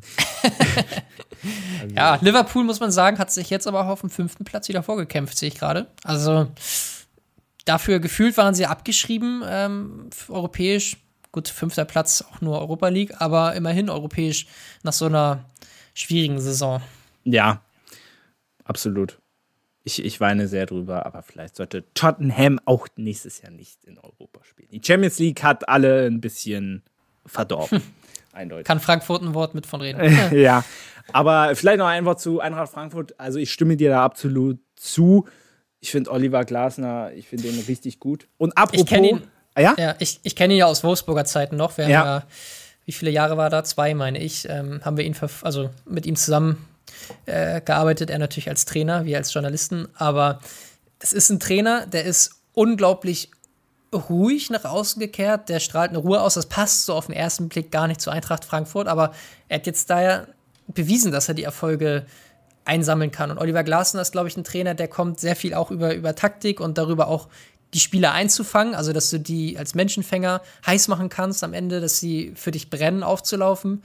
Ähm, ja, also ob es wirklich jetzt mit dem Champions League-Ausscheiden zusammenhängt, dass du da diesen Leistungseinbruch hast, es scheint fast so ein bisschen so, aber ja, wie gesagt, Oliver Glasner mit den ganzen Erfolgen. In jeder Station, wo er war, hatte er diesen Erfolg. Er ist mit Wolfsburg in die Champions League eingezogen. Das darf man auch nicht vergessen. Ähm, mit Frankfurt hat er sofort die Erfolge gefeiert, ist in die Champions League eingezogen, gewinnt den Europapokal, äh, Europa League. Das ist ein Trainer, der hat überall Erfolg gehabt und dann jetzt, wenn es mal eine kleine Negativphase gibt bei Eintracht Frankfurt, dann darüber zu diskutieren. Ja, also wünscht man sich ein bisschen mehr Ruhe eigentlich im ganzen Umfeld. Also ich fasse zusammen, für mich als Spurs-Sympathisant, er würde super gut zu Tottenham passen, denn er gewinnt Titel, er ist ruhig, das kann dieser Verein gut gebrauchen. Und ich habe vorhin vor allem gelesen, Nagelsmann ist den Spurs zu teuer. Also Frankfurt, wenn ihr ihn nicht haben wollt, in London nimmt man ihn gerne. Ja, das ist aber auch tatsächlich eine Kategorie Tottenham, was der nächste Schritt wäre für einen Oliver ja, Glasner. Also finde ich auch nach dem Weg über Österreich zum VfL Wolfsburg, zur Eintracht Frankfurt, der hat seine Vita nur verbessert, auch wenn es jetzt in Frankfurt vielleicht zum Saisonende auseinandergeht. Nächster Schritt ist wahrscheinlich Kategorie Tottenham, Premier League. Ähm, wenn man mal weiterspinnt, vielleicht sucht Dortmund auch irgendwann mal wieder einen Trainer, dann ist das so schon die Kategorie, wo ich mir Oliver Glasner vorstellen könnte. Ja, absolut. Ich würde mal sagen, dann machen wir den Spieltag rund, weil von Wolfsburg Mainz habe ich jetzt leider nicht viel gesehen. Ich habe nur das Ergebnis gesehen, ein 3 zu 0. Aua. Ja, 28 Tore, drei Minuten. Das war ein Ausrufezeichen. Und der Mainzer, ähm, ja, Flow ist gebrochen. Also ich weiß nicht, ja. wie viele Spiele es waren jetzt am Stück, die sie nicht verloren haben, aber ausgerechnet in Wolfsburg. Ja, sind jetzt, sind jetzt auch an Mainz vorbeigezogen, ist trotzdem nur ein Punkt, aber ja, äh, das war, wie man in Bayern sagt, das war eine Watschen. Also vor allem in der ersten Halbzeit. Ähm, aber vielleicht noch ein Wort zu Stuttgart gegen Mönchengladbach. Äh, der VfB hat mit 2 zu 1 gewonnen. Ja, ein Wort erstmal zu Mönchengladbach. Ja, äh, man äh, lässt die Saison irgendwie austrudeln und äh, wartet auf die nächste Spielzeit. Anders ja. kann man sich, kann man das Phänomen Gladbach aktuell nicht mehr erklären. Nee, tatsächlich irgendwie nicht. Es ist so, es wirkt von außen so unverständlich, wie du mit so einer Qualität in der Truppe es nicht hinbekommst, viel höher zu stehen. Also ein Tyram steht im, äh, im, Finale der Weltmeisterschaft, dann hast du da einen Itakura, der überragend war letztes Jahr auf Schalke, ein Hofmann, der Nationalspieler ist, ein Stindel, der seine Qualität gezeigt hat und dann bist du da irgendwo im Mittelfeld der Tabelle. Es ist so ein bisschen, ja, absurd. Also da muss es auch intern irgendwo haken, dass es ähm, ja, dass es so aussieht, wie es aussieht. Tja, ich glaube, im Sommer wird es einen ganz großen Umbruch geben, ähm, mhm. gerade auf der Kaderebene. Da wird wahrscheinlich einiges passieren, da werden einige Neuzugänge kommen, man wird sich von einigen trennen. Man muss ja auch ein bisschen Geld einnehmen, also Manu Kone und Tyram wird da immer wieder gehandelt. Kannst du natürlich auch einige Millionen einnehmen, von denen ja. du dann einen Neuaufbau machen kannst. Tja, also Gladbach wird nächstes Jahr wieder angreifen wollen, aber es ist immer die ganz große Fra äh, Frage: Gelingt dir der Umbruch oder ähm, ja, oder landest du dann nächstes Jahr im kompletten Abstiegskampf, wo du jetzt dieses Jahr nie so richtig drinne warst, aber ja, ein Umbruch kann eben 50-50 sein. Also entweder geht es danach nach oben oder ähm, dir gelingt gar nichts und du musst nach unten gucken. Ja. Es wäre den Gladbacher nicht zu gönnen, aber tja. Komplett unbekannt ist denen das Thema Abstiegskampf ja auch nicht. Es schon ein kleines bisschen her, aber so ganz dunkel kann ich mich da auch noch dran erinnern. Ich erinnere mich zum Beispiel mal noch an, ich glaube, ein Spiel gegen Hannover 96, wo sie irgendwie vier Eigentore gemacht haben. Oder war das Hannover? Die? Das ist schon viele Jahre her. Mir äh, kommt auf jeden Fall das Spiel in der Relegation gegen Bochum als erstes in Sinn. Ich ah, ja, 2010. Genau. Ah, stimmt. Da mhm. haben sie es ja auch schon mal. Ähm, ich glaube, ein Jahr zweite Liga, 2006 ungefähr könnte es gewesen sein, hatten sie ja auch schon mal. Also sind dann auch sofort wieder aufgestiegen. Der Verein gehört ja nicht in die zweite Liga, darüber müssen wir nicht reden. Aber ja, sie müssen sich jetzt fangen wieder und müssen, müssen eben diesen Umbruch jetzt positiv gestalten. Also es wird aber auch schwer. Also ein Stindl hat jetzt beim KSC unterschrieben, genau. dass er geht, war ja sowieso schon länger klar. Ähm, das ist ein Spieler, das tut weh, glaube ich, wenn der in der Mannschaft fehlt. Also sportlich sowieso, aber auch intern in der Kabine. Der hat schon Einfluss, sein Wort hat schon Gewicht. Also ein Christoph Kramer hat natürlich eine ähnliche Strahlkraft oder ein Toni Janschke, aber ja, da bricht dir jetzt schon was weg. So eine Säule, die für einen Umbruch gar nicht so unwichtig gewesen wäre. Aber auch die hast du nicht so richtig gesehen. Also ich habe jetzt auch nicht so super intensiv nee. jetzt die Gladbach-Spieler gesehen, aber klar, ich, also sportlich auf jeden Fall, aber ich glaube mannschaftsintern sind das auch besonders mhm. wichtige Spieler, so ein Janschke und so ein Kramer, ähm, dass die die Mannschaft noch mal besonders ansprechen können, dass es äh, die noch mal die Jungs klar machen, ey, hier geht es um Borussia Mönchengladbach, wir leben diesen Verein. Das konnte auch ein Lars Stindl. Das tut schon weh, so ein Abgang. Ja, ja, glaube ich auch. Wird sehr spannend, was die Gladbacher da insbesondere im Sommer vorhaben. Ein Wort zum VfB Stuttgart. Äh, die haben folgendes Restprogramm: Auswärts Hertha BSC, haben wir ja schon gesagt. Leverkusen zu Hause, Mainz auswärts und Hoffenheim zu Hause. Also auch da wird es knackig. Ich kann mir aber gut vorstellen, dass es so wird wie im letzten Jahr. Im Heimspiel gegen Hoffenheim in der letzten Minute retten sie, retten sie den Klassenerhalt. Ja, ähm, ist eine wilde Saison, ne? Also vier Trainer jetzt. Ähm, Hönes scheint ja den Umbruch oder diese, diese Mannschaft gefangen zu haben und es funktioniert ja auch. Ähm, ja, also VfB Stuttgart ist auch so ein großer Verein mit dem Riesenstadion, gehört ja eigentlich auch in die erste Liga. Aber der Kader, weiß ich nicht, wie viel der hergibt an Qualität. Tja, dass du jetzt gegen Gladbach gewinnst, sind natürlich wichtige Punkte. Ne? Gerade mit dem Blick jetzt aufs nächste Spiel, wenn du Hertha da vor der Brust hast, da geht es dann nochmal um alles. Da gehst du jetzt mit Rückenwind rein. Da kannst du Big Points sammeln, auch aus Stuttgart Sicht. tja. Ja, also. und Stuttgart einfach auch, wie auf Schalke, auch diese wahnsinnigen Fans. Und jetzt haben sie doch die, die Haupttribüne da so schön oder wollen sie die so schön neu bauen, dann können sie doch damit jetzt nicht in der zweiten Liga spielen. Also, das, das war so teuer. Ja, das geht doch nicht. Ja. Also, nee, aber ich glaube auch, äh, die Stuttgarter, ich glaube, die werden sich direkt retten. Und damit kannst du ja gerne sagen, wen siehst du denn ganz am Ende, ganz unten? Wer direkt absteigt oder wer ja. in die Relegation geht? Ja, wer dann also, in der also- Relegation gegen den HSV spielt, dann auch.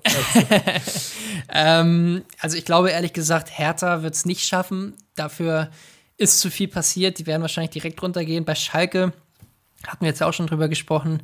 Ich glaube, die haben es einfach verpasst, zu viele Unentschieden in Siege noch umzuwandeln. Ich glaube, Hertha und Schalke sind zwei absolute Schwergewichte natürlich nächstes Jahr, die dann runtergehen. Aber glaube ich, dass es die treffen wird und dann, tja, Relegation das ist eine gute Frage. Also Bochum, Stuttgart und Hoffenheim wird es wahrscheinlich unter sich ausmachen.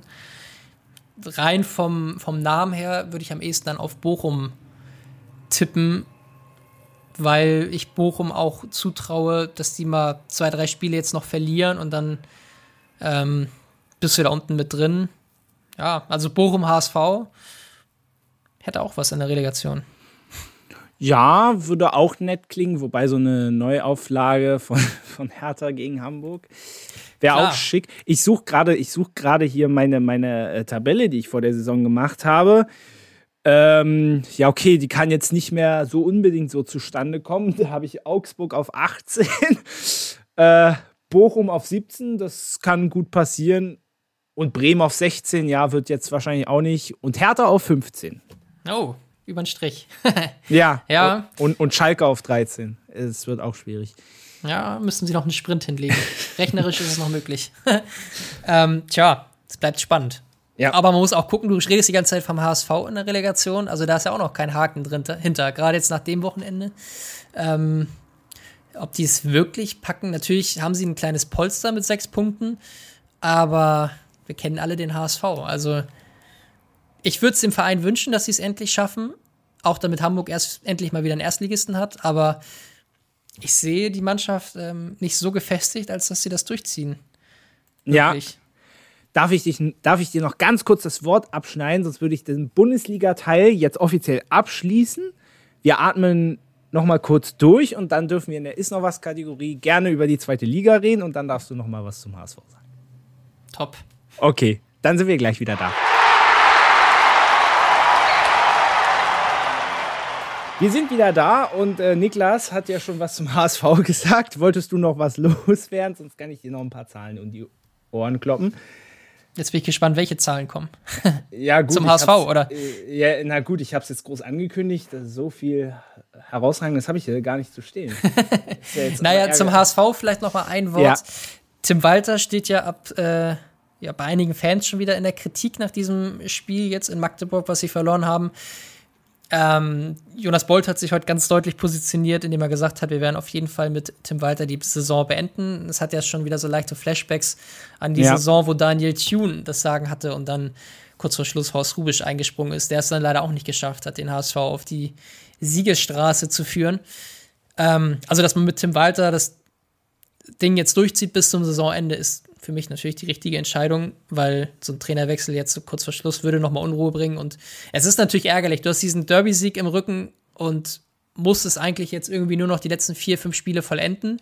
Ähm, und dann hast du halt so einen Patzer in Magdeburg und hast halt diesen ganzen Flow, den du dir aufgebaut hast über einen Derby-Sieg und die Emotionen und das Feiern, hast du schon wieder verloren. Und jetzt guckt schon wieder jeder ja, so ein bisschen negativ. Und hast jetzt auch Paderborn vor der Brust, die direkter Verfolger sind, also Vierter gegen Dritter.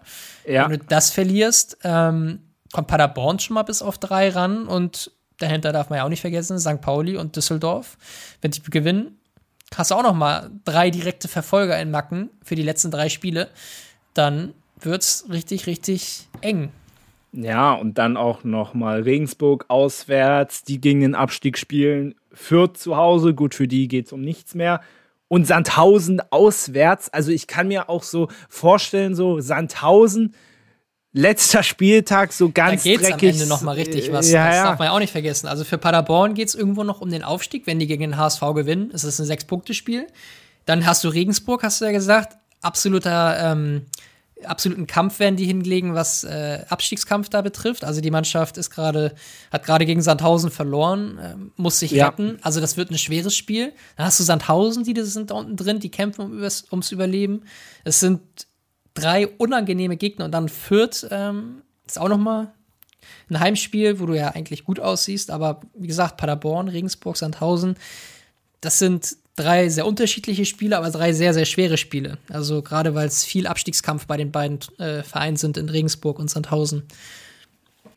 Ja, und auch dieser April, als ich mir jetzt nochmal die Ergebnisse mal angeguckt habe, äh, fast diese, diese komischen Spielzeiten, muss man ja sagen, sind ja mehrere des HSV super zusammen. Ähm, und es ist halt auch immer das Gleiche, ne? Im Frühling äh, fangen irgendwie bei allen Hamburgern an, die Zähne zu klappern. Ich meine, du haust zu Hause Hannover 6-1 weg, verlierst dann in Kaiserslautern 2-0, dann, wie du schon gesagt hast, äh, der Sieg gegen, gegen Pauli, was du feierst wie eine Meisterschaft. Und jetzt halt die Niederlage in Magdeburg.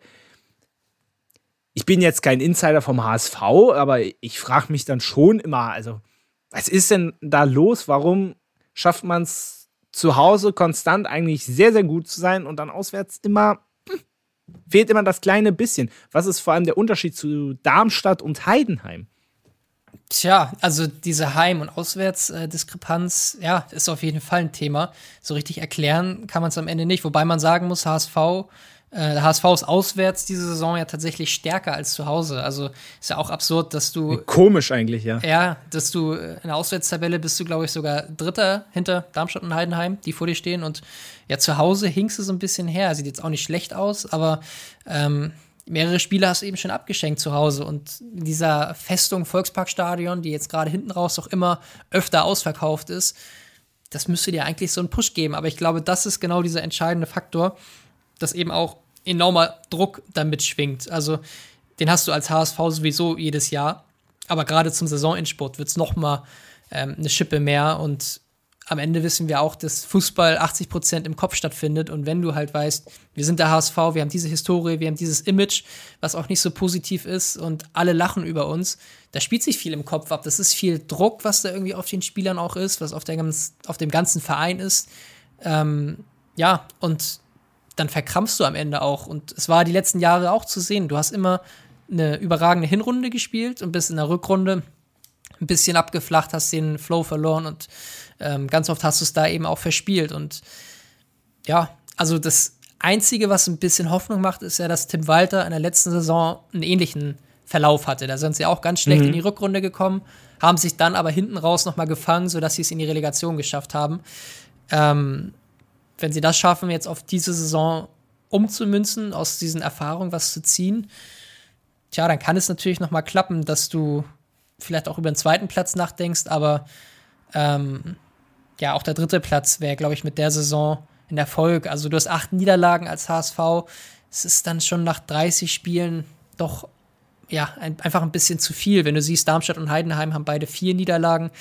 Ähm, das ist zu viel, wenn du aufsteigen willst. Und ja, Ja, vor allem auch. Hm?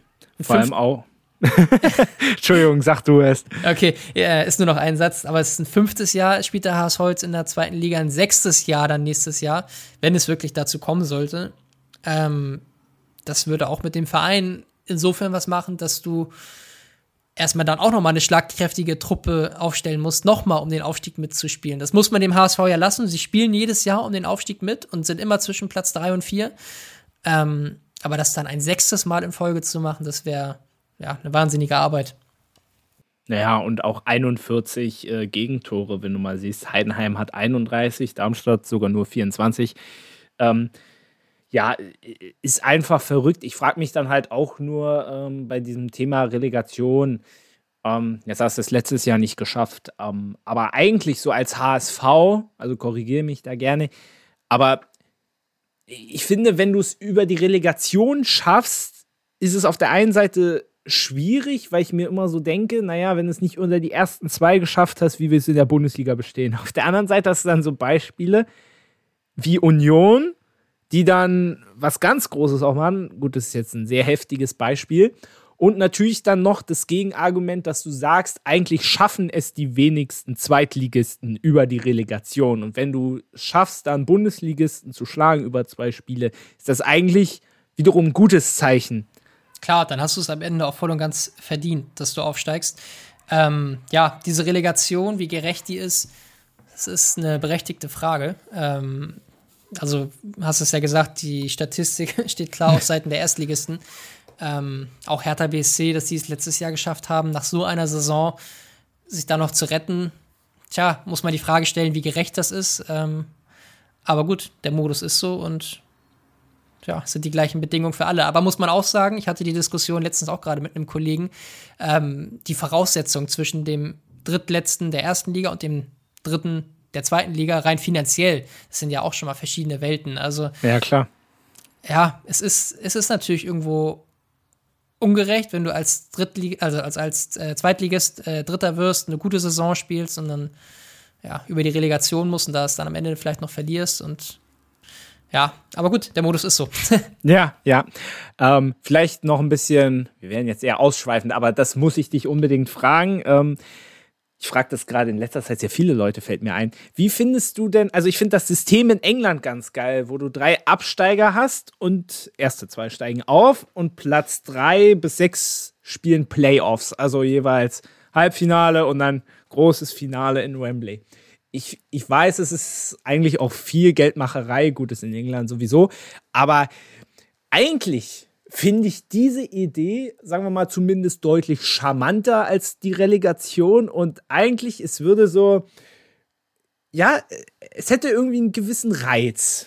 Und wenn du dich dann wirklich als Dritter gegen alle anderen durchsetzt, dann hast du es auch wirklich verdient und du bist nicht abhängig von dem Drittletzten der Bundesliga.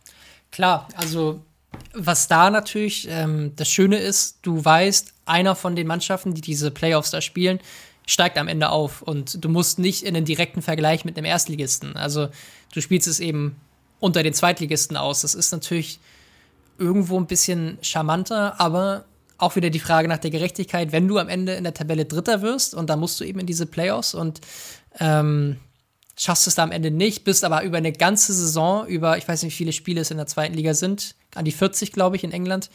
Ähm, ja, ja. Wenn du über eine ganze Saison, über äh, so, ein, so einen langen Zeitraum Dritter bist und dir das erarbeitest, dann hat man es ja eigentlich auch verdient, vor den anderen aufzusteigen, die dann in den Playoffs sind. Und am Ende ist es daher dann egal, ob du Dritter wirst oder Sechster wirst, weil in die Playoffs kommst du sowieso. Kommt dann auf den Gegner drauf an, den du bekommst, aber ja. Hm, wobei es gerade in England, glaube ich, bin jetzt kein super Championship-Experte, aber ich meine, da ist es gerade aufgrund der vielen Spiele gibt, gab es, glaube ich, selten ähm, so äh, gab es selten Spielzeiten, wo der Abstand vom dritten bis zum sechsten wirklich sehr deutlich war. Also es gab mehr die Fälle, dass dann der erste ganz vorne weg marschiert ist, aber da hinten war es in der Regel immer eng. Aber ja, klar, das ist, das ist auch nicht perfekt, gebe ich zu, aber es hätte einen gewissen Reiz und dann machst du am Ende noch so ein geiles Spiel in Berlin, so wo es um den Aufstieg geht. Ja. hätte was. Aber ja. es ist eine Spielerei, kann man ja wenn man, also ganz ehrlich, wenn man mal nachdenkt, äh, ein Playoff-Format für die Meisterschaft zu machen, finde ich meine Idee jetzt für die zweite Liga wesentlich realistischer und wesentlich besser. Ja, ist auf jeden Fall ein spannendes Gedankenexperiment. Also kann man mal drüber nachdenken. Mhm.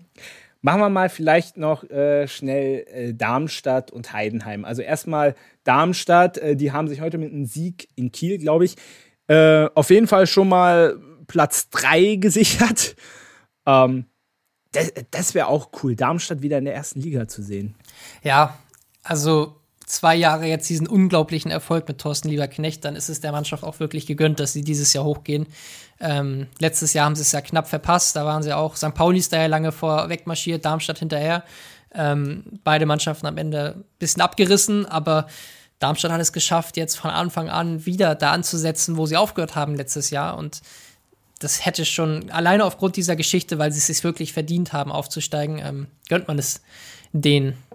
Und Heidenheim, hast du ja auch schon eben angesprochen, da habe ich wirklich unglaublichen Respekt davor. Erstmal Natürlich haben sie auch nicht die geringsten finanziellen Möglichkeiten, da ist auch ein Investor drin, aber die schaffen es auch wirklich Jahr für Jahr da oben mitzuspielen und gerade letzte Woche nach dem Hamburger Stadtderby, was der HSV 4 zu 3 gewinnt und so ein bisschen ja. der HSV Druck aufbaut auf Heidenheim, die dann am Sonntag erst spielen, ähm, in Kiel, denkt man, okay, jetzt könnte Heidenheim vielleicht mal ein bisschen äh, ja, den Kopf anschalten und zu viel nachdenken und vielleicht abreißen, aber dann schlagen die halt Kiel 3 zu 0 zu Hause und untermauern, dass sie den zweiten Platz haben. Also das ist, das ist, da habe ich echt schon ein bisschen Respekt vor, vor dieser Mannschaft, die da ähm, ja, die da spielt und auch mit dem Trainerteam. Das ist. Frank Schmidt, ich weiß nicht, wie viele Jahre ist der da jetzt auch schon ist. So ein bisschen das, das Freiburg der zweiten Liga nur noch ein bisschen kleiner von der Stadt ja, her. Auf jeden Fall. Aber wie jedes Jahr spielen sie da oben mit. Ich glaube, ja. fast immer die Saison auf einem einstelligen Tabellenplatz beendet und wenn dann auch in der oberen Region. Also natürlich ist das vom Namen her, erinnert es ein bisschen an äh, Hoffenheim hatte ich jetzt gerade im Kopf, auch wenn Hoffenheim natürlich auch nochmal andere, eine ganz andere ein, Geschichte hat, aber es ist halt ein kleines sehr, Dorf. Ja. Wird ein sehr interessantes Bundesligaspiel, wenn Hoffenheim ja. den Klassenhalt dann. Freuen sich auch die Fernsehsender über die Einschaltquoten, glaube ich, wenn dann Heidenheim gegen äh, Hoffenheim spielt. 18.30 Samstagabend. Topspiel. Topspiel. Ja, sicher, sicher. ja, aber ich, ich sag mal so, ich meine, wenn sie es sportlich schaffen, dann kann man denen dann nichts wegnehmen. Wir schauen da mal aufs Restprogramm. Heinheim spielt noch zu Hause gegen Magdeburg, auswärts in Paderborn, auch zu Hause gegen Sandhausen und auswärts gegen Regensburg. Auch, also ist auch kein Pappenstiel. Übrigens, sehr witzig. Ähm, ich weiß nicht, ob du es schon gehört hast, aber es ist ja das gleiche Restprogramm wie der HSV. Also der HSV und Heidenheim haben genau das identische Programm, die letzten fünf Spiele. Und ja, stimmt. Ja, wer jetzt äh, es am Ende macht, ja, es geht über die gleichen Gegner. Ja, verrückt. Stimmt. Ich habe mich, ich habe es vorhin aufgeschrieben und habe mich schon gewundert. Oh, klingt. klingt Hättest Copy und Paste machen das, können. Nur nach der Reihenfolge. nochmal, nochmal gewürfelt. ähm, vielleicht nochmal einmal ganz kurz einen Blick ganz nach unten. Wer wird, wer wird absteigen? Ähm, vielleicht kannst du dir überlegen, für euch da draußen noch. Sandhausen aktuell bei 28 Punkten, Regensburg auch bei 28, Bielefeld auf 29, Rostock bei 31. Braunschweig auf 14 mit 32 und Nürnberg nehme ich mal auch noch mit rein auf 13 mit 33. Also ist noch alles, auch alles brutal eng noch. So, jetzt darfst du sagen, wer absteigen wird. ja, du hast es eigentlich schon ganz gut eingegrenzt. Also ab Nürnberg äh, runter, das sind die Vereine, die sich am Ende da noch ähm, um den Abstieg Sorgen machen müssen. Tja, ich glaube, Regensburg und Sandhausen, auch wenn es punktetechnisch gar nicht so, also sind ja gar nicht so weit weg, nochmal ans rettende Ufer ranzukommen, aber ich glaube, am Ende diese beiden Vereine wird es treffen. Sandhausen ist ja mittlerweile mit St. Pauli, glaube ich, das Urgestein in der zweiten Liga. Mhm. Sind ja auch noch mal ein Jahr länger als Heidenheim in der zweiten Liga. Also ähm, ist auch absurd irgendwie, hat man gar nicht so auf dem Schirm. Das kleine Sandhausen ist ähm, Zweitliga ähm, aber wenn es dieses Jahr trifft, tja, also ich glaube, sie werden dieses Jahr runtergehen und Relegation. Ich habe Bielefeld jetzt live gesehen am Müllerntor. Am Samstag war ich im Stadion. Das sah in der ersten Halbzeit, ja, das sah nicht gut aus. Also St. Pauli hat natürlich auch ganz klar ihren Stiefel runtergespielt, über Ballbesitz gekommen und hätten eigentlich auch in der ersten Halbzeit schon zwei, drei Tore machen müssen. Was man Bielefeld zugute halten muss, dass sie halt die Moral gezeigt haben, dann noch ja. rankommen, ein Tor schießen. Ähm, deswegen glaube ich, ich würde es eigentlich der Mannschaft gönnen, dass sie es jetzt irgendwie noch packen. Sind ja Absteiger aus der ersten Liga, sind jetzt direkt im Abstiegskampf in der zweiten Liga. Das ist für die Fans auch nicht so leicht. Und ja, also ich vielleicht rutscht der Rostock noch mal unten rein. Das wäre vielleicht auch mhm. gar nicht so unverdient. Die, die jetzt natürlich einen wichtigen Sieg geholt haben. Ich würde meinem lieben Freund äh, David Bücker vom Sportpodcast On the Pitch, liebe Grüße, würde ich äh, glühender Armine-Fan, dem würde ich es natürlich nicht wünschen, der, der äh, der leidet schon jedes Wochenende mit. Ähm, ich, war, ich war ganz am Anfang der Saison am ersten Spieltag in Bielefeld, wo sie gleich mal als Bundesliga-Absteiger drei Dinger von Regensburg gekriegt haben. Ja, also es fing schon früh sehr schlecht an ja. und ist nicht wirklich besser geworden. Nee, absolut nicht. Und auch diverse Trainerwechsel, jetzt Uwe Koschinat an der Seitenlinie. Ja. Ach ja, da ist schon vieles verkehrt gelaufen. Ich habe auch gestern, als ich im Stadion saß, drüber nachgedacht, so was wohl der Moment war, wo es bei Arminia gekippt ist. Ich bin jetzt auf Frank Kramer vielleicht gekommen, auf die Trainerentscheidung. Also hat es ja in der ersten Liga das erste Jahr auch die Klasse gehalten. dann eben abgestiegen im zweiten Jahr und tja, ich glaube, Frank Kramer vielleicht die Trainerentscheidung, seitdem ist es gekippt. Da Samir Arabi ist mittlerweile auch raus als Geschäftsführer. Ähm, da ist schon viel passiert so in den letzten Monaten bei der Arminia. Ja. Und dass am Ende jetzt ein Uwe Koschinat da die Verantwortung trägt, ist für mich irgendwie so ein klassischer ja, Drittligatrainer irgendwie, der ähm, viel über Kampf kommt, der viel über Mentalität kommt, aber vielleicht ist es genau das, wie du jetzt auch die Saison noch retten kannst und ähm, den Klassenhalt schaffen kannst als Arminia Bielefeld. Ja, ich wollte gerade noch mal gucken, wer jetzt äh, am Anfang der Saison äh, Trainer war. Das war Uli Forte. Kannst du dich noch Ja, ja. Das hatte ich, gar, hatte ich gar nicht mehr auf dem Schirm, ehrlicherweise. Ich, mir ist es letztens wieder ins Gedächtnis gekommen. Ich weiß nicht, bei welchem Schweiz, ich glaube, bei einem Schweizer Verein war es so, dass Uli Forte auf, ach, jetzt muss ich gucken, ich weiß nicht, wer vorher Trainer auch noch mal in Bielefeld war. Es ist auf jeden Fall Uli Forte gefolgt auf einem anderen Arminia-Trainer, Ja. ähm, die sich da den Stab in die Hand gegeben haben. Also, das Ja. Arminia-Trainer sind beliebt im Ausland. da folgt auch gerne mal der eine auf dem anderen. Ja, mir ist auch neulich wieder, ich weiß gar nicht in welchem Kontext, mal wieder der Name Mark Fotheringham eingefallen. Ja, aber geiler Typ, muss man Ja, tatsächlich ich- sagen. Ich, ich fand auch, der hat auch einen geilen Namen gehabt, so Mark Fotheringham. Ja, ja. Ich Hat hab ihn, sich aber auch nicht lange gehalten. hat sich nicht lang gehalten, war ja auch nur Co-Trainer unter Ja. Felix Magath letztes Jahr bei der Hertha, aber Stimmt. Ähm, wir haben ihn da ja sehr äh, intensiv kennengelernt. Es ist wirklich, ich habe mit ihm auch ein, zwei Mal gesprochen, es ist ein, es ist ein Trainer, der, glaube ich, so eine Mannschaft unglaublich gut ansprechen kann. Also der hat strahlt so eine, eine, ein, so etwas aus, dass du einfach Bock hast, als Spieler für den zu brennen und für den zu marschieren. Das einzige Spiel, er war ja, als Felix Magath übernommen hat, hat er sich ja sofort Corona eingefangen und im ersten Spiel musste dann ja Mark Fotheringham an der Seitenlinie stehen und das Stimmt, gewinnt, ja. gewinnt die Hertha 3 zu 0 gegen Hoffenheim damals und äh, hat dann den Weg geebnet für die Relegation letztes Jahr. Ja, verrückt. Sollten Sie vielleicht auch noch, auch noch mal nachdenken. Ich weiß gar nicht, wo der jetzt aktuell ist. Ich glaube in England mittlerweile wieder. Ah, Ja. oh, schade. Also wenn wir den noch mal irgendwie noch mal sehen könnten, wäre ganz coole Sache. Okay, dann würde ich mal sagen, haben wir auch die zweite Bundesliga durch. Ich habe nur noch zwei kleine Sachen, dann entlasse ich dich auch. Ist ja morgen. Ha- Hast du morgen, du, für dich gilt morgen auch Feiertag, oder?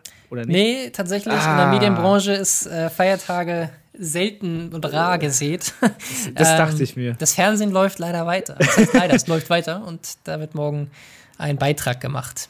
Ach schön. Wohin geht's? Darfst du das verraten? Das weiß ich tatsächlich noch nicht. Also Ah. entweder geht's ähm, zum HSV oder es geht zur Hertha. Eins von beiden.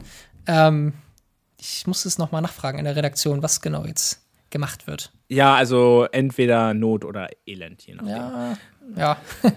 Halbnot. Okay, dann habe ich aber nur noch ganz schnell nur noch zwei Sachen.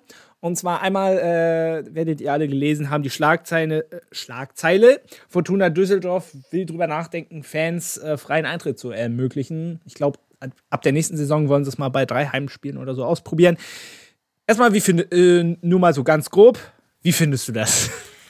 Tja, ist eine sehr charmante Idee, hast du heute auch schon häufiger gesagt. Ist eine sehr charmante Idee, auch das äh, Konzept. Ähm, es hört sich ja erstmal absurd an. Also, dass ähm, ein Verein komplett somit auf den, neben TV-Einnahmen natürlich, auf den größten äh, Finanzzweig und Einnahmenzweig verzichtet, das ähm, ja, muss man erstmal verstehen. Aber sie haben es ja mit Sponsoren, glaube ich, dass sie das Ganze ähm, damit Ja. auffangen. Äh, was ich auf jeden Fall weiß, wir haben mit Clemens Fritz in Bremen darüber auch gesprochen, der meinte, er schaut da ganz gespannt hin. Also es ist natürlich ein Projekt, wo die ganze Bundesliga natürlich auch drauf schaut und wo sich vielleicht auch der ein oder andere Verein ein bisschen was abschaut jetzt und guckt, wie machen sie es denn und ähm, wie funktioniert das? Also, tja, also in Bremen wird man auf jeden Fall genauer drauf schauen, das weiß ich. Ah, krass, interessant. Also generell, eigentlich kann man die Idee ja nur gut finden, kostenlos irgendwo ins Stadion zu gehen. Geile Geschichte als Fan. Aber ja, ich meine, ja, sie wollen es, äh, das habe ich auch gelesen, mit den Sponsorengeldern finanzieren. Auf der anderen Seite frage ich mich dann auch so, naja, wenn es sportlich mal nicht so läuft, also wird das von Dauer sein? Das möchte ich mal in Die Frage Frage- stellen. Ja. Ja, die Frage ist auch, was für ein Publikum du bekommst. Also wird Ja. es dann der, ich sag mal, Tourismuszuschauer, der dann ins Stadion geht, ähm, weil es sowieso kostenloser Eintritt ist. Darunter würde natürlich auch die Stimmung am Ende des Tages wieder ein bisschen leiden. Natürlich würden wahrscheinlich die Ultras und die Dauerkarteninhaber sowieso an ihre Karten kommen. Aber ähm, tja, also sie werden sicherlich Pro und Contra abgewogen haben und Pro ist natürlich, dass das Stadion voll ist und als Spieler hast du immer Bock, in einer vollen Arena zu spielen, als vor einer halbvollen. Andererseits, ähm, tja, verhinderst du damit vielleicht auch noch, dass eine bessere Stimmung aufkommt. Ja, also bin ich auch sehr gespannt und ist dann für Leute für, äh, wie mich, die auch gern mal in andere Stadien gucken, ich bin dann der typische Stadiontourist. Äh, ja, gut, aber das ja, schaue ich mir. Ja. Die Frage ist, wie man aber auch, also wie das dann kartentechnisch funktioniert, ob der. Ja. Ob die Nachfrage so groß sein wird, dass man sich da irgendwie auf eine Liste erstmal setzen muss oder ob man ob es, äh, ob man sowieso zu jedem Spiel reinkommt, weil die Nachfrage nicht so groß ist. Also das sind viele Fragen und ist auch somit das spannendste Projekt in der nächsten Saison in der Bundesliga. Also da werden, wie ich schon sagte, viele Vereine, viele Fans, viele Menschen drauf gucken, wie das funktioniert. Ja. Definitiv. Und was für Spiele sie auch auswählen, dann, äh, ob man dann, ja, man wird wahrscheinlich nicht jetzt die Top-Spiele ähm, auswählen, die zum freien, für den freien Verkauf dahinstellen, sondern wahrscheinlich eher die Duelle gegen Elversberg dann nächstes Jahr oder, ähm, tja, ich weiß es nicht, wen es noch trifft, aber ja. Dann, dann rückt dann ganz Elversberg an. Ja, stimmt. Das ist auch nochmal ein interessanter Aspekt, das für Auswärtsfans. Ähm, ja, es wird stimmt. natürlich deutlich leichter, dann auch nochmal den Block voll zu machen. Wir haben es ja gerade auch in Berlin gesehen. Werder kommt mit 20.000 Mann. Also nicht, dass in Düsseldorf bald äh, selbiges der Fall wird. Ja, definitiv. So, eine Sache noch. Ähm, UEFA-Chef Schäferin ähm, hat ein Interview gegeben, wo er zum Thema Champions League-Finale in Übersee sagte, es ist möglich, 2025 ist es in München und danach werden wir sehen. Ich glaube, äh, die meisten Fußballfans von uns, vor allem die harten Traditionalisten, haben da direkt Schnappatmungen gekriegt. Äh, äh, also mir schmeckt diese Idee so absolut gar nicht. Ja, ich kann es verstehen. Es ist natürlich, ähm, also es ist natürlich irgendwie Tradition, insofern, dass das Turnier halt in Europa stattfindet und nicht in den USA. Und natürlich guckt man sich auch bei der NFL was ab und sieht, dass da Spiele in England stattfinden. Jetzt gab es die Munich Games ähm, äh, in der Saison, in der letzten Saison in, in, äh, in der NFL. Also man schaut sich natürlich Sachen ab, aber alle Versuche, die so im Fußball unternommen wurden, sich an anderen Sportarten was abzuschauen. Ich erinnere mich da an der Halbzeitshow im DFB-Pokalfinale mit oh, Helene ja. Fischer.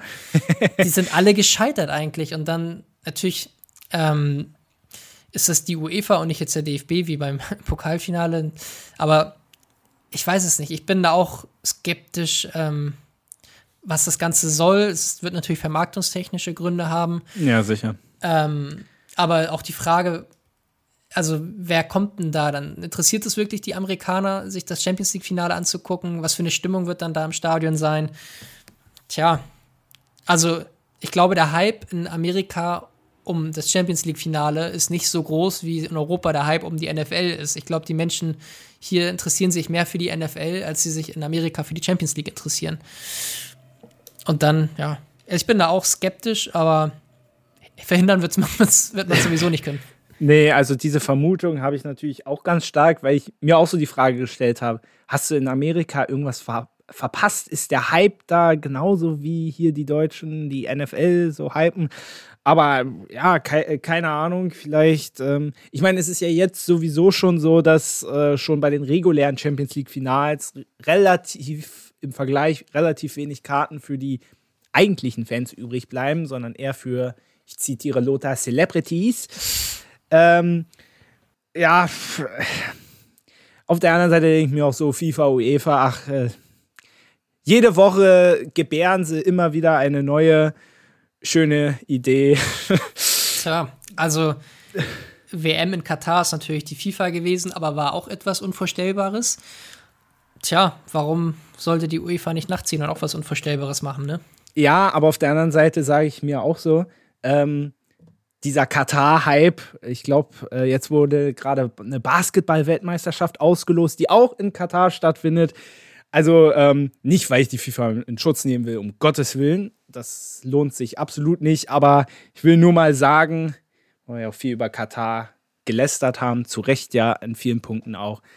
Andere Sportverbände machen das auch so.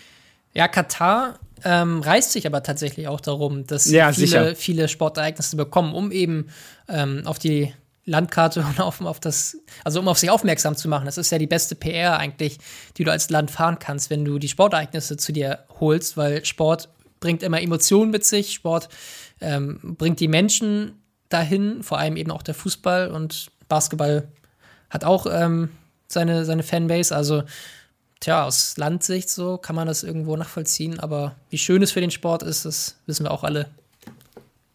Ja. Und wie du es dann umsetzt, ist dann auch nochmal die nächste Frage. Also über die Arbeitsbedingungen, darüber müssen wir, glaube ich, auch nicht reden. Ja, oder ich erinnere nur mal an die lustige Handball-WM vor ein paar Jahren, wo die katarische Nationalmannschaft äh, Haufen Spieler aus dem Ausland eingebürgert hat und der einzige gebürtige Katari war, glaube ich, der dritte Torhüter. ja. Das ist zum Glück im Fußball nicht so einfach möglich, aber ähm, ja, okay. Muss nicht sein. Niklas, du hast es geschafft. Wir hatten heute großes, äh, großes, fettes Programm, ähm, aber ich denke, da sind zumindest jetzt keine Fragen offen geblieben. Ich denke nicht, nein. Also wie gesagt, äh, schön, dass du dir die Zeit genommen hast. Ähm, ich entlasse dich jetzt in den wirklich wohlverdienten Abend. Ähm, hoffe, ich habe dich nicht zu lange zu Nee, hat Spaß gemacht. Sehr viel Spaß gemacht. Äh, freu, freut mich sehr und ähm, ja, äh, nochmal einen lieben Gruß an euch da draußen. Schön, dass ihr heute wieder mit am Start wart. Bleibt gespannt. Am 32. Spieltag hören wir uns nochmal und dann wird es wieder einen Haufen Folgen geben, wo wir sämtliche Wettbewerbe analysieren. Aber bleibt erstmal gespannt. Meisterschaftskampf, Abstiegskampf ist hochspannend.